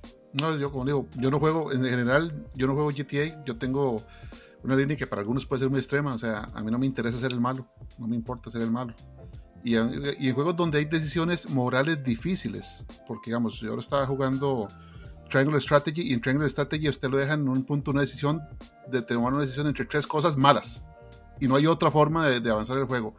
Agarre la que usted crea que es menos mala, pero todas son malas para alguien. Y es fea, y es, y es feo sentirse así, mae, porque en el juego uno viene siendo el héroe y de pronto mae, no tiene escape. Como en la vida real, a veces hay que tomar decisiones malas y, y entre varias malas y no hay alternativa buena salado.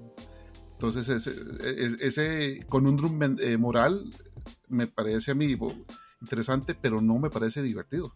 Y entonces, todo un juego basado en ser criminal, para mí no me parece divertido. Es, es genial la parte de hacer algo sin consecuencias, que eso es lo que yo rescato de GTA, y usted puede hacer lo que le plazca sin consecuencias, hmm. pero a mí no me gusta hacerlo. Entonces, no lo juego. Sí, yo, creo que el, el, tema particular de GTA para mí es que es, eh, es, es por la intención del juego. Para mí la, la, intención de GTA siempre ha sido ser una parodia del mundo real.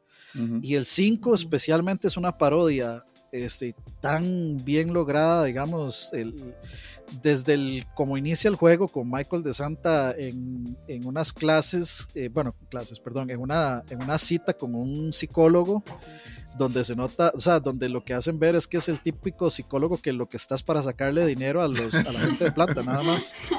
Eh, y entonces después de ahí sale Michael y se va con su familia a, a, la casa y Michael intenta tener una conexión con su hijo que lo aborrece por sobre todas las cosas, pero a la vez lo idolatra por ser un crime lord exageradísimo.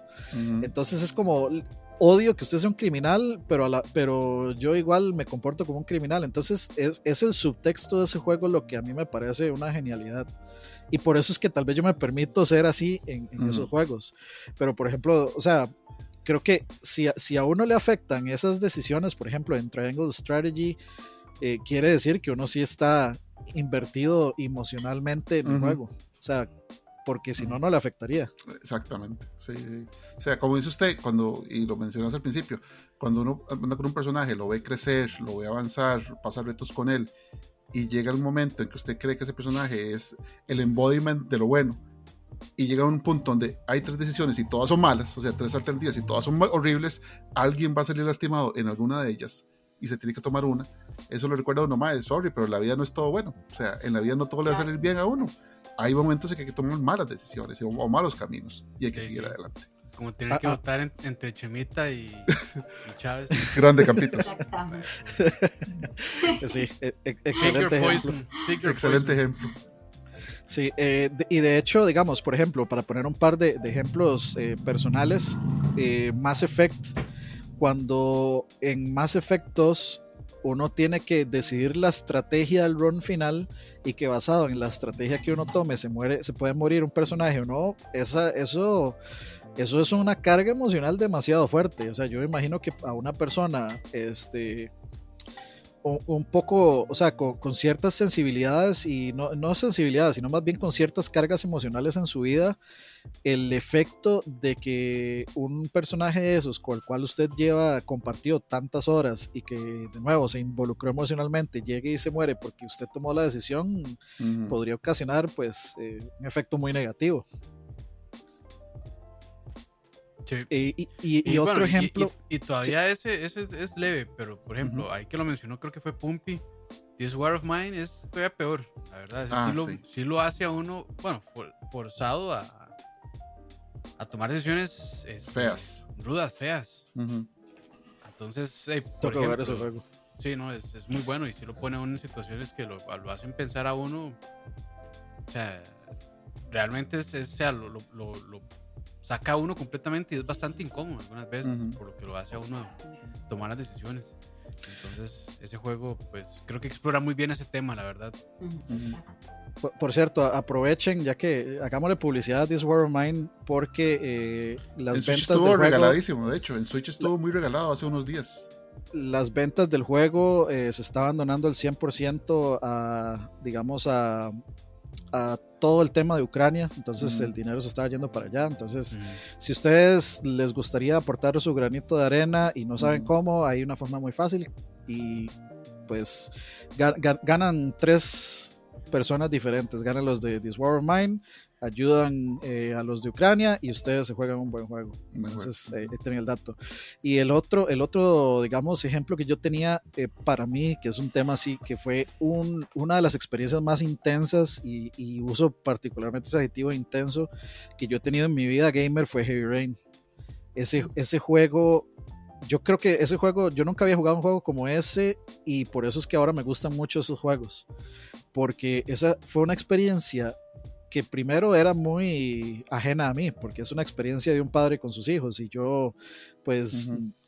mi nulo interés por tener hijos, eh, nada de eso impidió que, que yo me proyectara en el personaje. Yo no, yo no me sentía el personaje, sino que yo, yo sentía que estaba a cargo y era responsable de, la- de las acciones y de las decisiones que tomara ese personaje. Y hay eh, partes tan intensas en ese juego que, que veras yo sudaba y, y- y me estresaba y todo. Por ejemplo, hay una parte en la que uno está en un, como en un edificio abandonado y, el- y hay un video y el asesino le pide a uno que tiene que clavarse un destornillador en la mano eh, para darle la siguiente pista de dónde puede estar el hijo y esa parte yo la sufrí, así como la sufrí en otra parte, la sufrí muchísimo en una parte donde uno encuentra que el hijo se está ahogando y que, y que uno tiene que correr y correr y correr para rescatar al, a- al hijo que está ya con el agua en el cuello. Es- ese juego es, yo, yo no se lo recomendaría a mucha gente, digamos, por eso, porque para mí es un juego tremendamente, es emocionalmente muy intenso por, por eso mismo, es muy, muy, muy, muy, muy fuerte. Si usted es una persona que conecta mucho con los personajes, como me pasa a mí o como hago yo, y, y tal vez está atravesando cierta situación emocional, Ujú. aléjese, aléjese de esos juegos por el momento, diría yo. Pero bueno, eh, yo creo que ¿cuánto llevamos, Campitos? Como hora y media, un poquito más. Sí, hora y media, de hecho. Ok, Yo creo que, bueno, no sé si, si a eso íbamos, pero me parece que tal vez sería bueno tener la opinión profesional de, de Gaby en cuanto a personas que eh, pueden sentirse como, pueden sentir esta alienación, eh, alienación. No dije nada. sí, alienación. Alien- pueden sentirse alienados este, y, y buscan pues este tipo de escapismo en videojuegos. eh, digamos como qué tipo de, si se puede decir, tratamiento, qué tipo de, de ayuda podrían buscar. eh, si, si sienten o, o incluso hasta, bueno, yo, yo creo que es muy difícil en ese tipo de casos como auto o darse cuenta uno mismo de que uno está cayendo en ese tipo de cosas, pero tal vez de qué podría hacer una persona si, si realmente como que siente que esto está empezando a, eh, a, a- a impactar negativamente su vida. ¿Cuáles son las, las banderas rojas, digamos, las, las, Las red flags. Ujú. los- los red flags? Ajá. Ok, eh, yo lo que siempre les, le- digo es, ok, de que aquí hay que tomar un poco de conciencia, ok. Eh, si uno a veces no se da cuenta, puede ser que no se llegue a dar cuenta, eh, no sabe tal vez las consecuencias pues, de esto, pero siempre, yo, yo siempre les digo, incluso a los mismos jugadores profesionales, yo siempre les pregunto, bueno, el por qué estamos jugando, cuál es el juego que vamos a jugar, porque aquí entonces estamos descubriendo si va a ser por un momento o si va a ser por mucho tiempo. ¿verdad? Si es un escapismo saludable o si es un escapismo subversivo. Eh, eh, ¿Qué voy a hacer yo dentro de ese juego? Bueno, eh, voy a ser, no sé, otra persona diferente, voy a ser un mafioso, voy a ser un ladrón. Pensar muy bien qué es lo que se va a hacer. si quiero una vez en la vida al menos infringir la ley, si es que estoy muy atada a ella o no. Eh, entonces son, eh, eh, es como la primera cosa ¿verdad? Y la gente, y ahora como todo es automático, ¿verdad? Todo se nos pide tan rápido, ya hay cosas que ni siquiera nosotros pensamos, todo lo hacemos muy inconscientemente, ¿verdad? Y es como cuando manejamos, ya manejamos inconscientemente, no, eh, no estamos pensando si estamos poniendo eh, reversa o, o, no. Entonces, eh, en este tipo de cosas es igual, ¿verdad? Entonces, por eso es muy importante pensar en qué o por qué estamos jugando, eh, cuál es nuestro objetivo de juego. Bueno, es solo para pasar un rato, es solo para divertirme, eh, no, es porque realmente odio estar con mi familia, ¿verdad? Entonces ya con eso, digamos, ya sí dice, no, es que odio estar con mi familia, odio relacionarme con ella, ok, entonces ya aquí ya vemos un problema, eh, que es que ya no aguanto mi trabajo, ya no quiero hacer las tareas que debería estar haciendo, o no me llevo bien con cierta persona, bueno, ahí entonces ya hay algo por qué, eh, por qué, pensar, o incluso, bueno, deje un juego porque es que ya a todos esos los odio, con todos los que estaba jugando, todos son unos idiotas, eh, ya empieza como este hate, eh, entonces ya lo dejé de jugar. Bueno, entonces hay que ver qué es lo que nos está impidiendo ser felices en la vida real ¿verdad?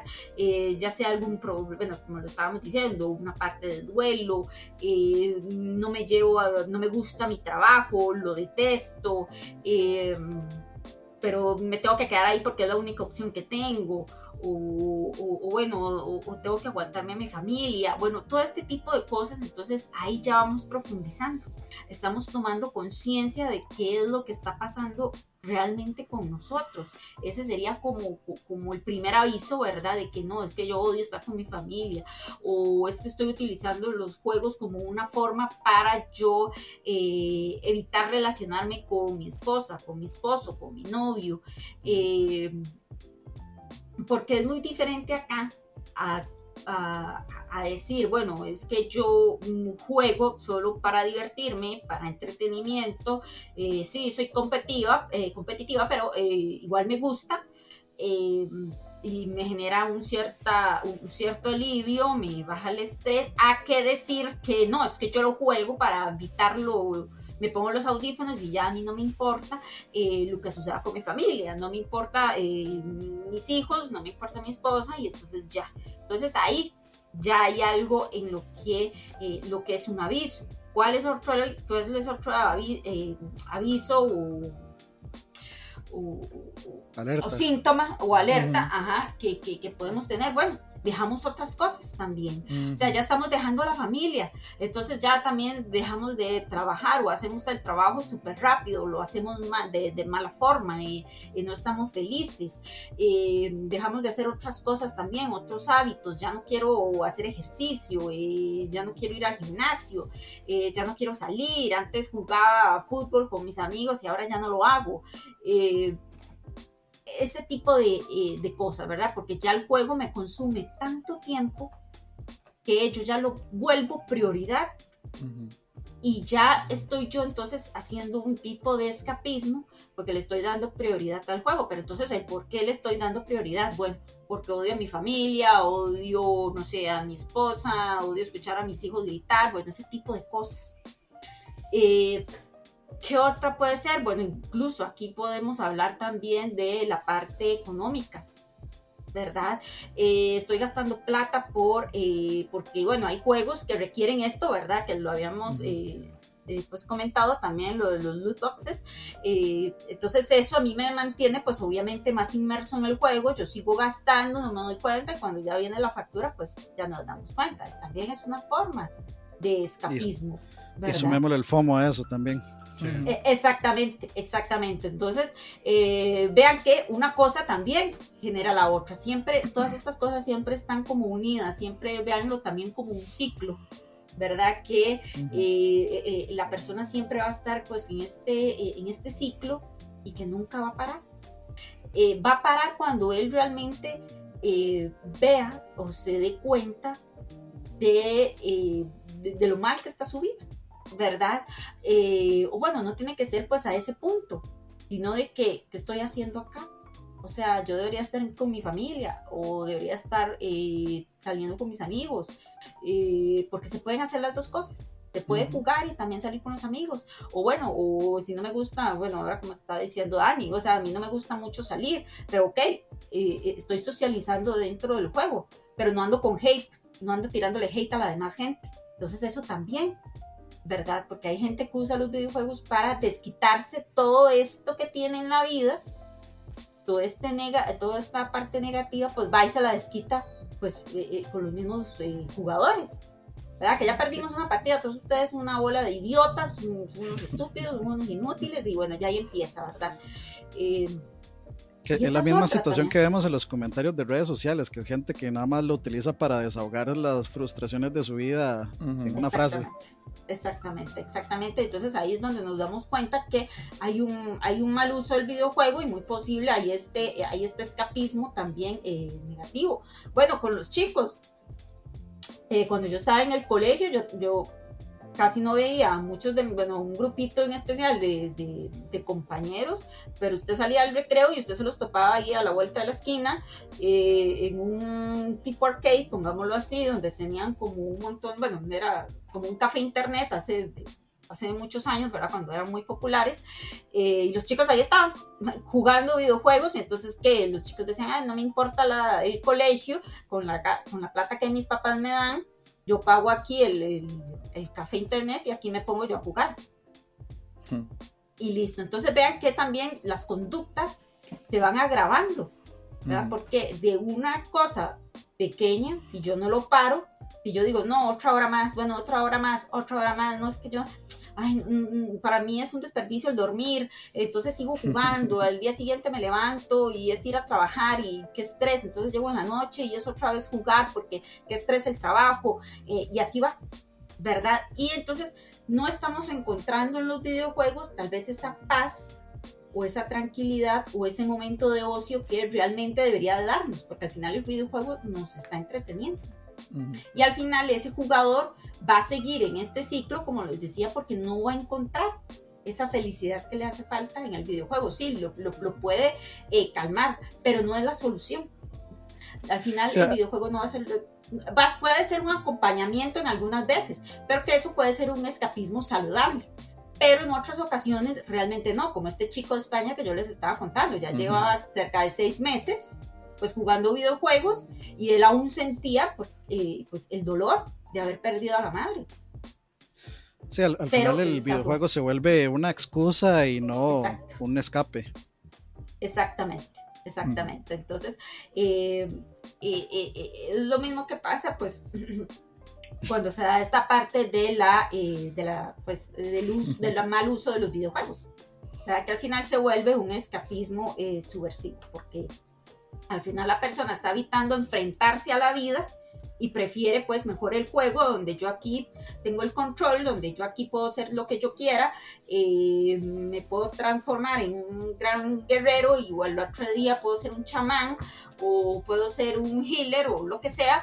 Y pues eh, eh, estoy avanzando, me dan dinero, con ese dinero puedo comprar skin o otras cosas para seguir que superándome en el videojuego y en cambio en la vida real sigo siendo pues eh, alguien que trabaja pues en un puesto que no me gusta un puesto que yo no avanzo y pues eh, ahí estoy atorada en la vida entonces cuando ya tengamos esto y no sabemos cómo controlarlo eh, y, ya nos damos cuenta que tenemos un problema ¿qué es lo mejor?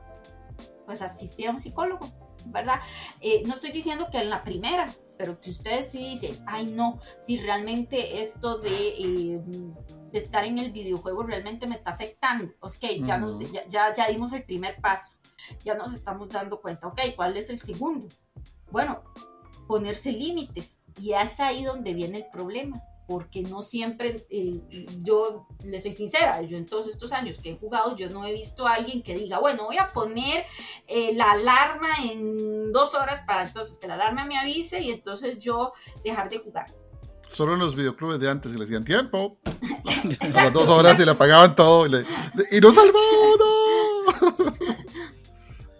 Exacto, ahora ya, pues en estos momentos, pues si pues, en una consola pues no tenga o en una computadora, pues no va a pasar eso, ¿verdad? Ya cuando nos damos cuenta, ya son como la una de la mañana y uno, uy, no, ya tengo que quitar eso porque ya me tengo que ir a acostar, ¿verdad? Eh, pero para los que ya quieren eh, negar todo lo que está pasando en su vida, pues no, el, tiempo ahí sí, ¿verdad? Porque eh, el videojuego les está proporcionando ese vacío ellos tienen, o incluso esa falta que les, eh, eh, eh, esa falta de afecto, incluso esa falta social, esa falta de sentirse importante, de, sentirse con buena autoestima, de ser alguien popular, ¿verdad? En el caso de alguien que no hable. o, que le cueste mucho. y, en un mundo donde no existe el bullying. Exacto. O de sentir que está teniendo logros, logros este, tangibles, que eso también pasa mucho. Exactamente, y que en la vida real no lo tenemos, porque tienen que pasar años de años para tener ya algo que nos diga, ok, esto es ya es un logro, como un título universitario, que pasamos cuatro o cinco años en eso y ya, o, o, como les decía al principio, un cambio de, de, empleo, que dos, tres años matándose, trabajando duro para tener otro empleo que tal vez, eh, bueno, otro, otro puesto y que tal vez sea peor, porque vas a tener que trabajar más. Entonces, eh, bueno, entonces, eh, eh, el segundo es ponerse entonces este límite. Decir, ok, tengo este problema, tengo que pararlo de alguna forma, entonces poner un límite. Ver cuáles son mis prioridades también sería otra. Bueno, mi prioridad obviamente son mis hijos. Entonces, ok, tengo que, debo darles tiempo a mis hijos en lugar de al videojuego. ¿Puedo seguir jugando? Claro, puedes seguir jugando, pero también darle prioridad a otras cosas, a otras cosas que no te estén generando pues esto de escapar, o no, no de escapar, sino de evitar la realidad que, que tenés. Entonces, eh, por eso yo también eh, siempre hablo mucho de esto con, con, los papás, porque los chicos por lo general tienen esto, esta parte de escapismo, ¿verdad? Y, a veces no es, no es el saludable, es verdad, los chicos están ahí jugando, ¿verdad? Yo, yo he tenido casos eh, eh, donde los chicos me dicen, no, yo prefiero ponerme eh, los audífonos, ponerme a jugar con el Switch mientras mi mamá y mi papá se pelean. A ver quién es el que me va a llevar a mí el fin de semana a, pasear. Y ninguno me ha preguntado si, si, si quiero o no. Entonces, porque por supuesto, entonces ese vínculo de padres con el hijo también no existe. No existe o está mal. Eh, entonces, por eso yo también se lo repito mucho a los padres esto, ¿verdad? Si, si, tienen hijos, si son jugadores, también eh, los papás, entonces también tener este vínculo con los hijos es sumamente importante para que no se, eh, para que esto no se haga un, escapismo. Sí, un problema. Exactamente. Yo, de hecho, bueno, ya, ya para, para, cerrar, me gustaría de hecho justamente abordar otra parte de este mismo tema. Digamos, ya, ya conversamos cómo podemos nosotros mismos notar si estamos cayendo en esas actitudes. Pero creo que también eh, es importante, eh, tal vez ahí que, que Gaby nos ayude en cómo podríamos hacer nosotros para, este, como para decirle a otra persona, puede ser un, amigo, puede ser eh, mis hijos, puede ser mi esposo o mi esposa, eh, cómo abordamos el tema de decirle, mira, yo creo que tal vez este, tal vez estás eh, pasándote un poquito de, la raya con, con, los, con los videojuegos, con, con el escapismo, porque eh, bueno, tengo una, eh, amiga conocida, me mencionó que, por ejemplo, su, su expareja la, terminó porque, de, pues, siempre prefería, por ejemplo, estar metido con sus amigos en LAN parties, jugando WoW, etcétera. Y de pues ella por, por un lado. Entonces, a veces eh, también, especialmente entre hombres, va a ser muy difícil que, que si vemos una actitud primero reconozcamos que es una actitud negativa o tóxica y segundo que abordemos el tema con, con, otro hombre. Pero también yo creo que es importante que digamos, o sea, si realmente nos vamos a llamar amigos en verdad, eh, cómo abordamos ese tema puede ser como amigos, puede ser como pareja, puede ser eh, como papás a sus hijos, como esposo a esposa, como esposa a esposo, cualquier combinación que ustedes quieran, cómo, cómo podemos hacer para abordar el tema, cómo decirle a una persona, eh, claramente no, no tratemos de jugar de psicólogos, no tratemos de, de,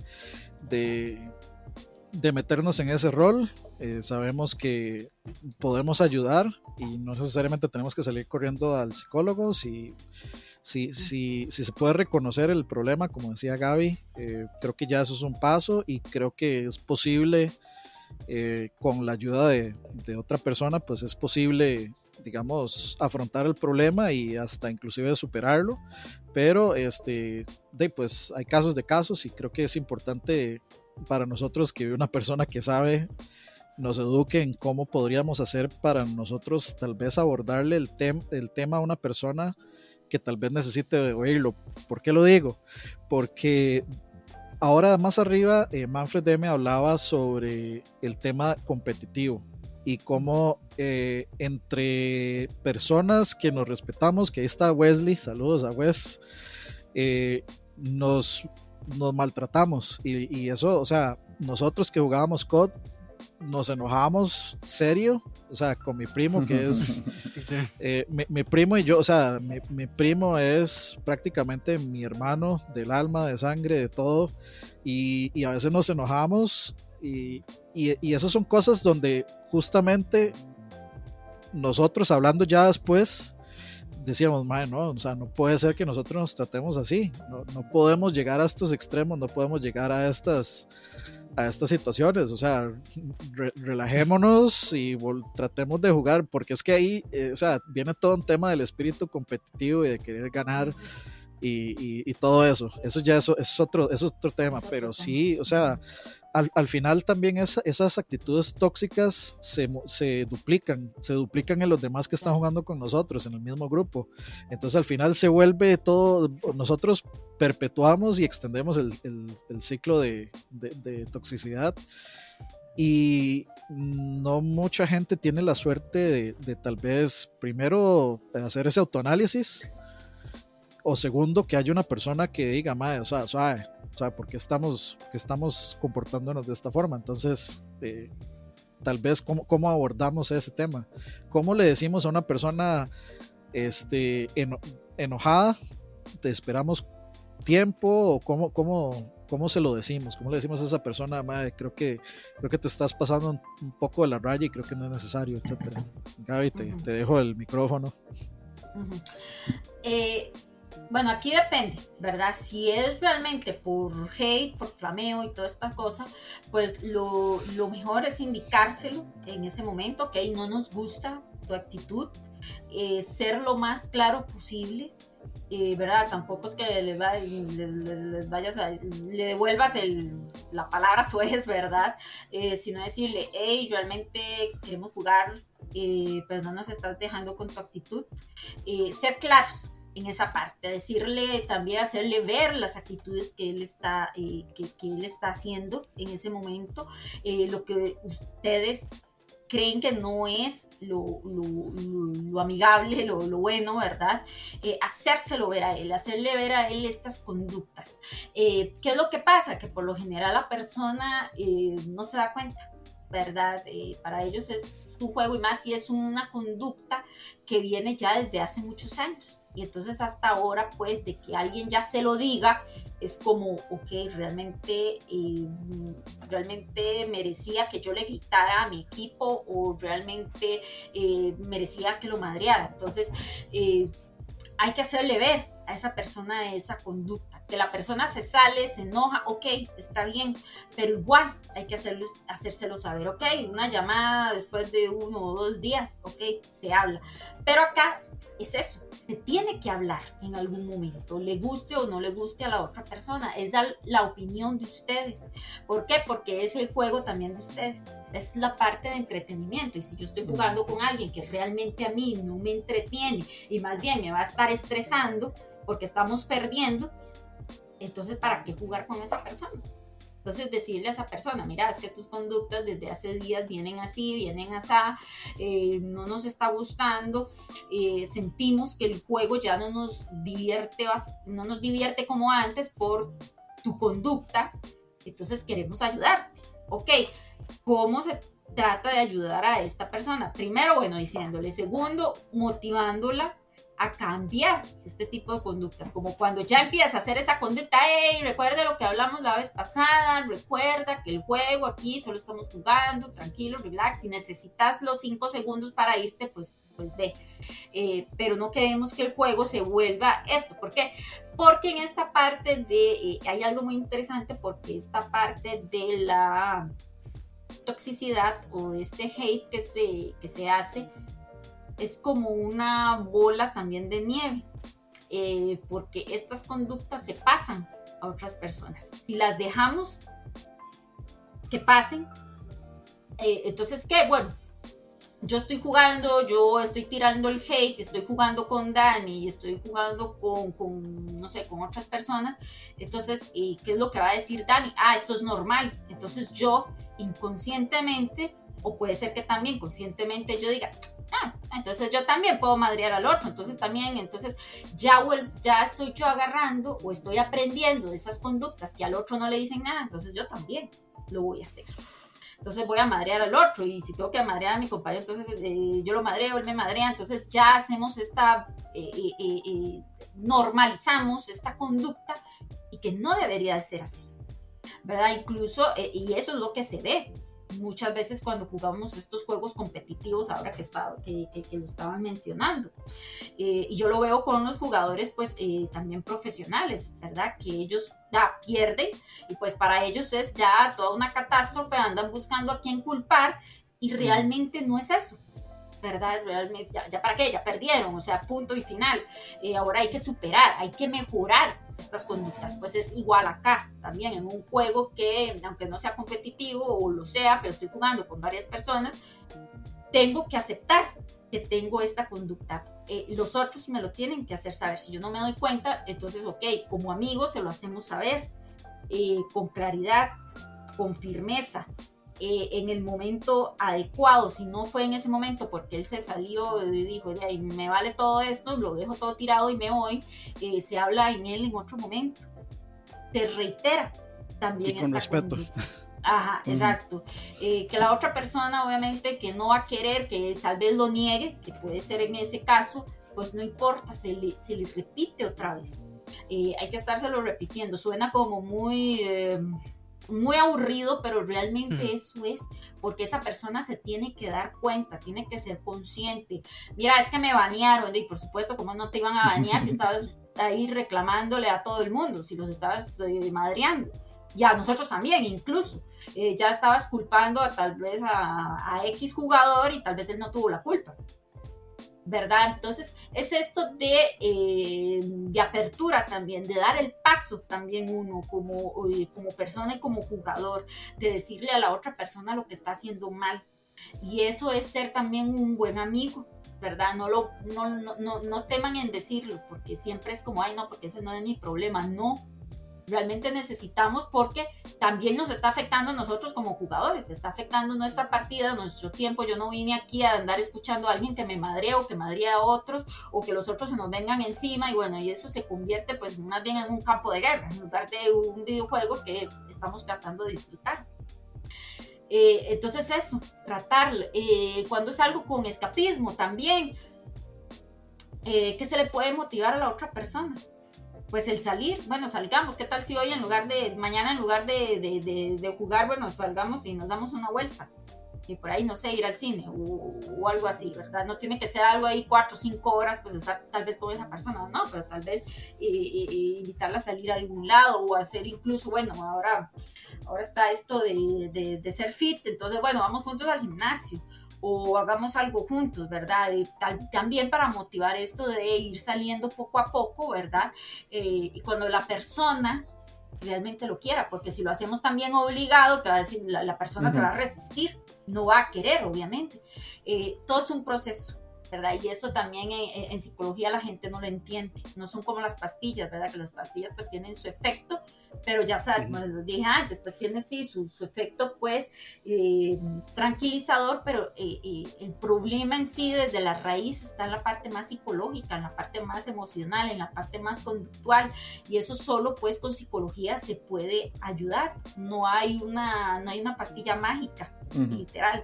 Eh, todo es un proceso. Entonces, si queremos cambiar una conducta que un chico venía desde hace dos, tres años con este hate y nadie se lo ha dicho, varias personas se lo han dicho, pero nada más se lo decimos y ya. Y él ha dicho, ay, sí, sí, sí, ¿no? Él va a seguir. Y entonces es una nueva conducta que él tiene que aprender y para aprenderse una nueva conducta hay también que cambiar pues la parte de acá, del cómo pensamos, de cómo regulamos nuestras emociones también en ese momento, el cómo enfrentamos esta parte de, bueno, de que perdimos, eh, la parte de competitividad, ¿verdad? Que, estábamos hablando, y, cómo regular todo eso, cómo controlarme en ese momento, eh, qué hubiera sido lo, lo mejor de, en lugar de yo madrear a la otra persona. Eh, ¿Verdad? Porque no estoy diciendo, no, déjense, ¿verdad? Pues en ese momento, pues sí, o sea, que la otra persona me madre, pero tampoco si yo lo empiezo a madrear, él me va a empezar a madrear a mí, se va a meter otra persona, lo va a salir también madreado, entonces al final también se vuelve otro pleito. Eh, y si es una persona que no conocemos, bueno, ahí está el botón de... Eh, que aunque mucha gente dice, ay, pero si es que yo uso el botón este para bloquear a la persona o para... Eh, Mute el mute o, esta parte eh, de, para que lo sancionen o no sé qué, que mucha gente dice, no, es ah, que eso no sirve. Ajá, el de reportar, es que esa cosa no sirve, todo bueno. Eh, sirva o no sirva, al final a nosotros es nuestro deber también como jugadores de hacerlo que también, como les decía, esa es otra cosa que se viene hablando mucho pues en la industria de los videojuegos de que hay que tomar medidas más drásticas eh, con respecto a este tipo de, eh, de, jugadores, ya sea para los que estafan, para los que andan eh, acosando, para los que andan con el hate y todo eso, debe, debería de existir una pues eh, regulación o una... Eh, un castigo más fuerte tal vez. E, exactamente, una consecuencia mucho más fuerte eh, para que... no es que lo vayan a aprender porque el castigo al final tampoco es, se ha visto que el castigo tampoco es que la persona aprenda, pero ayuda a los otros jugadores pues a tener esta paz dentro del juego, pongámoslo así. Entonces es, sumamente importante pues eh, ver todo eso. Si ustedes conocen a la persona, bueno, eh, conocerlo un poco mejor, eh, como les dije, decirle lo que está mal, tal vez el cómo debió actuar, no es que no tenías que decirle eso, no era en el momento adecuado, bueno, etcétera. Este tipo de cosas, o sea, a lo que me refiero es que debe haber buena comunicación y eso también no se da de la noche a la mañana. Hay veces que nosotros, pues, eh, cuando estamos muy alterados, pa, decimos y decimos y decimos y no nos damos cuenta a veces de ni qué estamos diciendo y, fue por el, eh, eh, el calor, ¿verdad? De, del momento, el shock del momento. Y, bueno, al final, ¿qué hicimos? Se enojaron todos conmigo, también yo estoy enojada, también me enojé con la demás gente y pues no se llegó a nada, tampoco se resolvió el asunto y la conducta ahí sigue, ¿verdad? Y puede ser que entonces eh, eh, con el otro jugador también empezó a aprender de, de mis conductas, entonces él también lo hace y ahí va la bola, uno aprendiendo atrás de otro, ¿verdad? Entonces lo importante acá es también hacerle ver a la persona eso ese tipo de conductas, que se va a enojar conmigo, bueno, que se enoje, porque de todas formas se iba a enojar conmigo. Eh, eh, igual me iba a madrear. Exacto, igual me iba a madrear. Exactamente, pero eso hay que hacerle ver a las personas, eh, ¿verdad? Porque también es parte de, de, nosotros.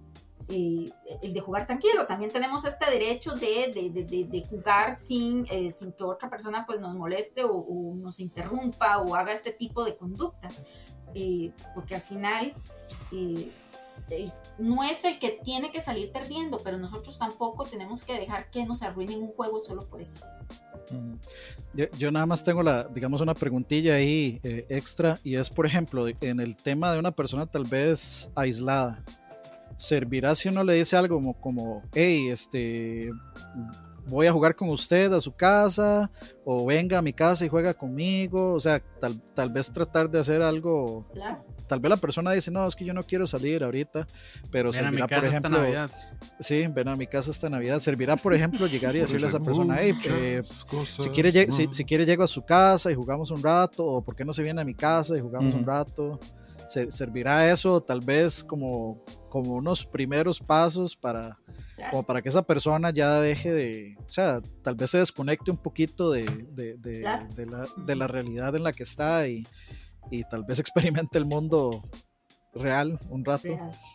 Claro, por supuesto que sí, como, como, como les estaba diciendo, es importante también que esta persona se vea acompañada, que diga, ah, no, mira, no, realmente no estoy tan solo, realmente pues sí sirve el de tener un, sí, sí puede que me ayude el de tener un compañero pues eh, eh, en la parte virtual, pero, eh, ¿verdad? Porque muchas de las personas creen, ay, no, es que solo hablamos en lo virtual, ¿no? También se puede salir con, con esa persona y disfrutar de otras cosas que no tengan que ver prácticamente pues con, con el videojuego, ¿verdad? Entonces aquí lo importante es también motivar a esa persona al de, al de querer salir, al de también eh, presentarse ante otras personas, que conozca a otras personas, otro tipo de, eh, de, personas, ¿verdad? No, no, no tiene que ser pues exactamente eh, la persona que nosotros de- eh, deseamos, ¿verdad? Eh, porque siempre en la vida, siempre hay que estar pues hablando con personas, algunas pueden ser que nos caigan bien, otras pueden ser que nos caigan mal, eh, pero igual es esta parte de comunicarse, entonces motivar a esa persona pues a salir un rato, a explorar cosas nuevas, como decían, que quiere ir al gym, bueno, entonces yo, yo voy contigo al menos una vez a, a- la semana, al menos por durante, no sé, unos cuantos meses, como para que esa persona ya... eh, eh, se motive a querer salir, a hacer otras cosas. Eh, eh, el de también, pues, decirle cosas positivas, ¿no? Mira, es que hoy, jugaste demasiado bien, estuvo muy chido el juego, la pasamos súper genial. y este tipo de cosas para también alentarlo o alentarla a también a que vea que también es parte de un equipo, porque recuerden que también estos juegos también generan eso, de que, ah, soy parte de ese equipo, soy parte por fin de un, de, de- De un de, grupo. de- y eso pues a las personas, claro, las hace sentir pues eh, bien de Sí, que puedo motiva. contar con amigos. Ajá, exacto. Exacto. Eh, como re- eh, positive reinforcement que llaman. Ujú. Ok, bueno, de ahí yo creo que estuvo bastante, bastante educativo, Sí. bastante interesante la charla. eh, la anduvi- anduvimos por todo lado. Yo no sé si Campos y, y- y Fran tienen eh, al- algo más, alguna otra pregunta, algo que quieran agregar. Este, antes No, de- Algún día podemos otra vez hablar con Gaby, pero más profundamente de la cultura japonesa, porque ese tema está bien, Claro. bien, bien bravo. Y si me lo permiten, podría invitar yo a una amistad que él vive en Fukuoka, en la isla de Fukuoka, en Ah, Japón, que Eso es estaría costarricense. Sí, entonces y pues teníamos eh, la opinión no solamente profesional de Gaby, sino una opinión personal de alguien que vive allá, siendo de acá. de, de hecho, eso se convertiría en un interrogatorio porque yo así, le hago una lista de preguntas, de cosas, porque a mí, o sea, a mí realmente me, se me hace muy interesante eso. Entonces, eh, estaría muy chiva. Y de ahí, no, no dudo que Gaby quiera eh, compartir también ese. Ah, yo feliz. Voy a coordinar Sí, sí, con sí. él y, est- y estamos hablando para, porque sí, me, me parece algo muy, muy interesante de hablar y, y mejor con alguien en campo, ¿verdad? eh, capitos este, para, bueno, habíamos quedado que estábamos haciendo podcast los 15 y los 30. Teníamos algo pendiente para, para el siguiente podcast. Em, ya hay música, pero ahí, siempre se Eh, puede pues, no. Podemos, podemos hacer el de música y, Y hacer el siguiente el, el, el 15 de mayo sería. Sí, sí, sí. Ok, y Gaby, bienvenida también. Este, si querés participar del de música, Sí. In- invitada Sí, ya que estamos aquí. pendiente, sí. Cuando, cuando uno pone algo de Yasunori Mitsuda, porque entonces no le creo que le gusta Chrono Trigger.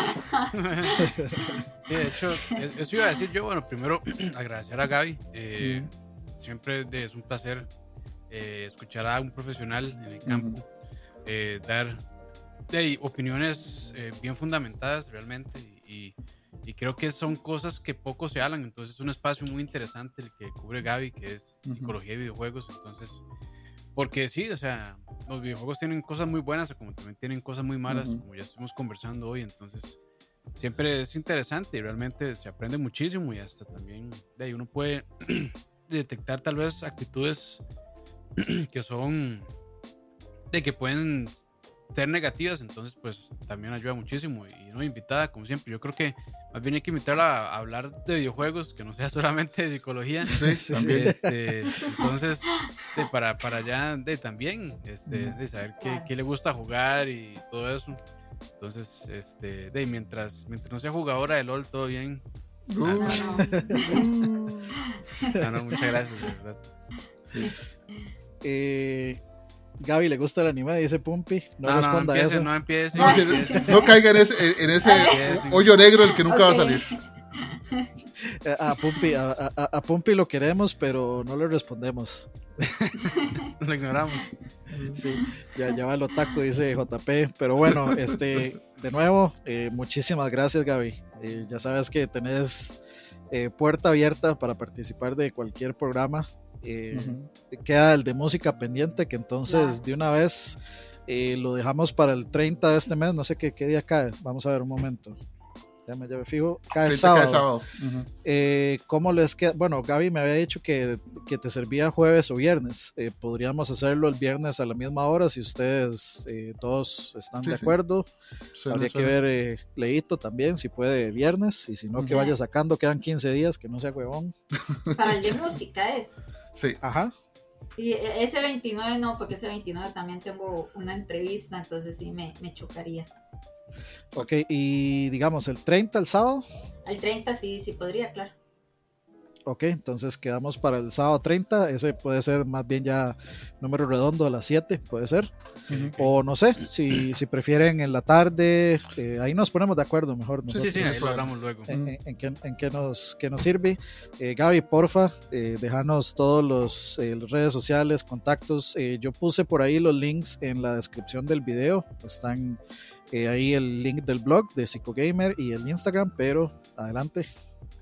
Ok, en Facebook me encuentran como psicogamer.com, el porque es psico de psicología y gamer pues de gamer, ¿verdad? Pero hay personas que ponen psicología pero sin la P, estas con la P, entonces Mm. eh, les aviso por eso. Eh, en Instagram y en Twitter me pueden encontrar como psicogamercr, en YouTube también y bueno, en algún momento voy a streamear, entonces en Twitch también, Ah, ahí bien. Bueno. como psicogamers eh, CR. Y no, agradecerles a ustedes y pues al público presente también por las preguntas, por todo lo que nos compartieron, las experiencias. Eh, es muy bonito saber que la gente pues eh, está interesada en esta en esta parte de los videojuegos, ¿verdad? Porque siempre se habla pues de las noticias, de los videojuegos y todo esto que pues obviamente también es muy importante para nosotros los jugadores, pero también ver eh, lo- algo más profundo, ¿verdad? De los videojuegos. Entonces, eh, yo feliz, encantada de estar por acá, siempre eh, me encanta eh, y para mí todo es un aprendizaje también, no solo yo el de estar hablando, sino también pues yo aprendo de ustedes, de las experiencias y, y no, súper feliz. Entonces, más bien, muchísimas gracias por la invitación. Yo siempre, siempre que converso estos temas, yo ter- termino el podcast sintiéndome un poquito más empático. Entonces, eh, de- yo creo que no, uno no Pero puede tranquilo, tranquilo que eso mejor- se quita. Tranquilo que eso No, se quita. Menos Ahorita- tóxico. Ahorita que empiece, ahorita que vuelva Elden Ring se me quita. Sí, sí. Pero sí, Claro. este, Campitos. No, no, buenas noches ahí los que están en vivo y también la gente que nos escucha en Spotify. Muchas gracias y que estén muy bien. Fran, Francito, adelante. Buenas noches y eh, bueno, ya, lo- ya oyeron, apoyen a Gaby en, en sus redes, apoyen a Campitos con su fantástica gastronomía humilde, no tan humilde. y a Dani, que siempre ahí dura 75 horas haciendo sus personajes en todos los juegos sabidos y por haber. por, por, eso no juego, por eso no juego D&D. sí, a tonto, tiene que tirar dados como 76 veces. Sí, este les dejé las, eh, como les decía, en los comentarios, las redes, el blog de Gaby y el Instagram, eh, que me parece que también es el mismo que, que Twitter, para que la sigan dejen su like también por ahí, muchachos. Vayan y dan like a, las, a las redes de Gaby. Nos vemos entonces el 30 de este mes con podcast de, música. Espero que la hayan pasado muy bien. Gracias a todos los que escucharon esto y todas las que escucharon esto. Eh, compártanlo. Me parece que eh, los varios, muchos de los mensajes que se dan aquí este, son bastante importantes. Eh, si son padres de familia o si son, este, si quieren tener una mejor comunidad o quieren formar una comunidad, este, más, eh, menos tóxica y más, este, saludable, eh, compartan esos, esos, eso que aprendimos, eso que aprendimos hoy aquí y nos vemos en el próximo podcast, muchachos. Chao.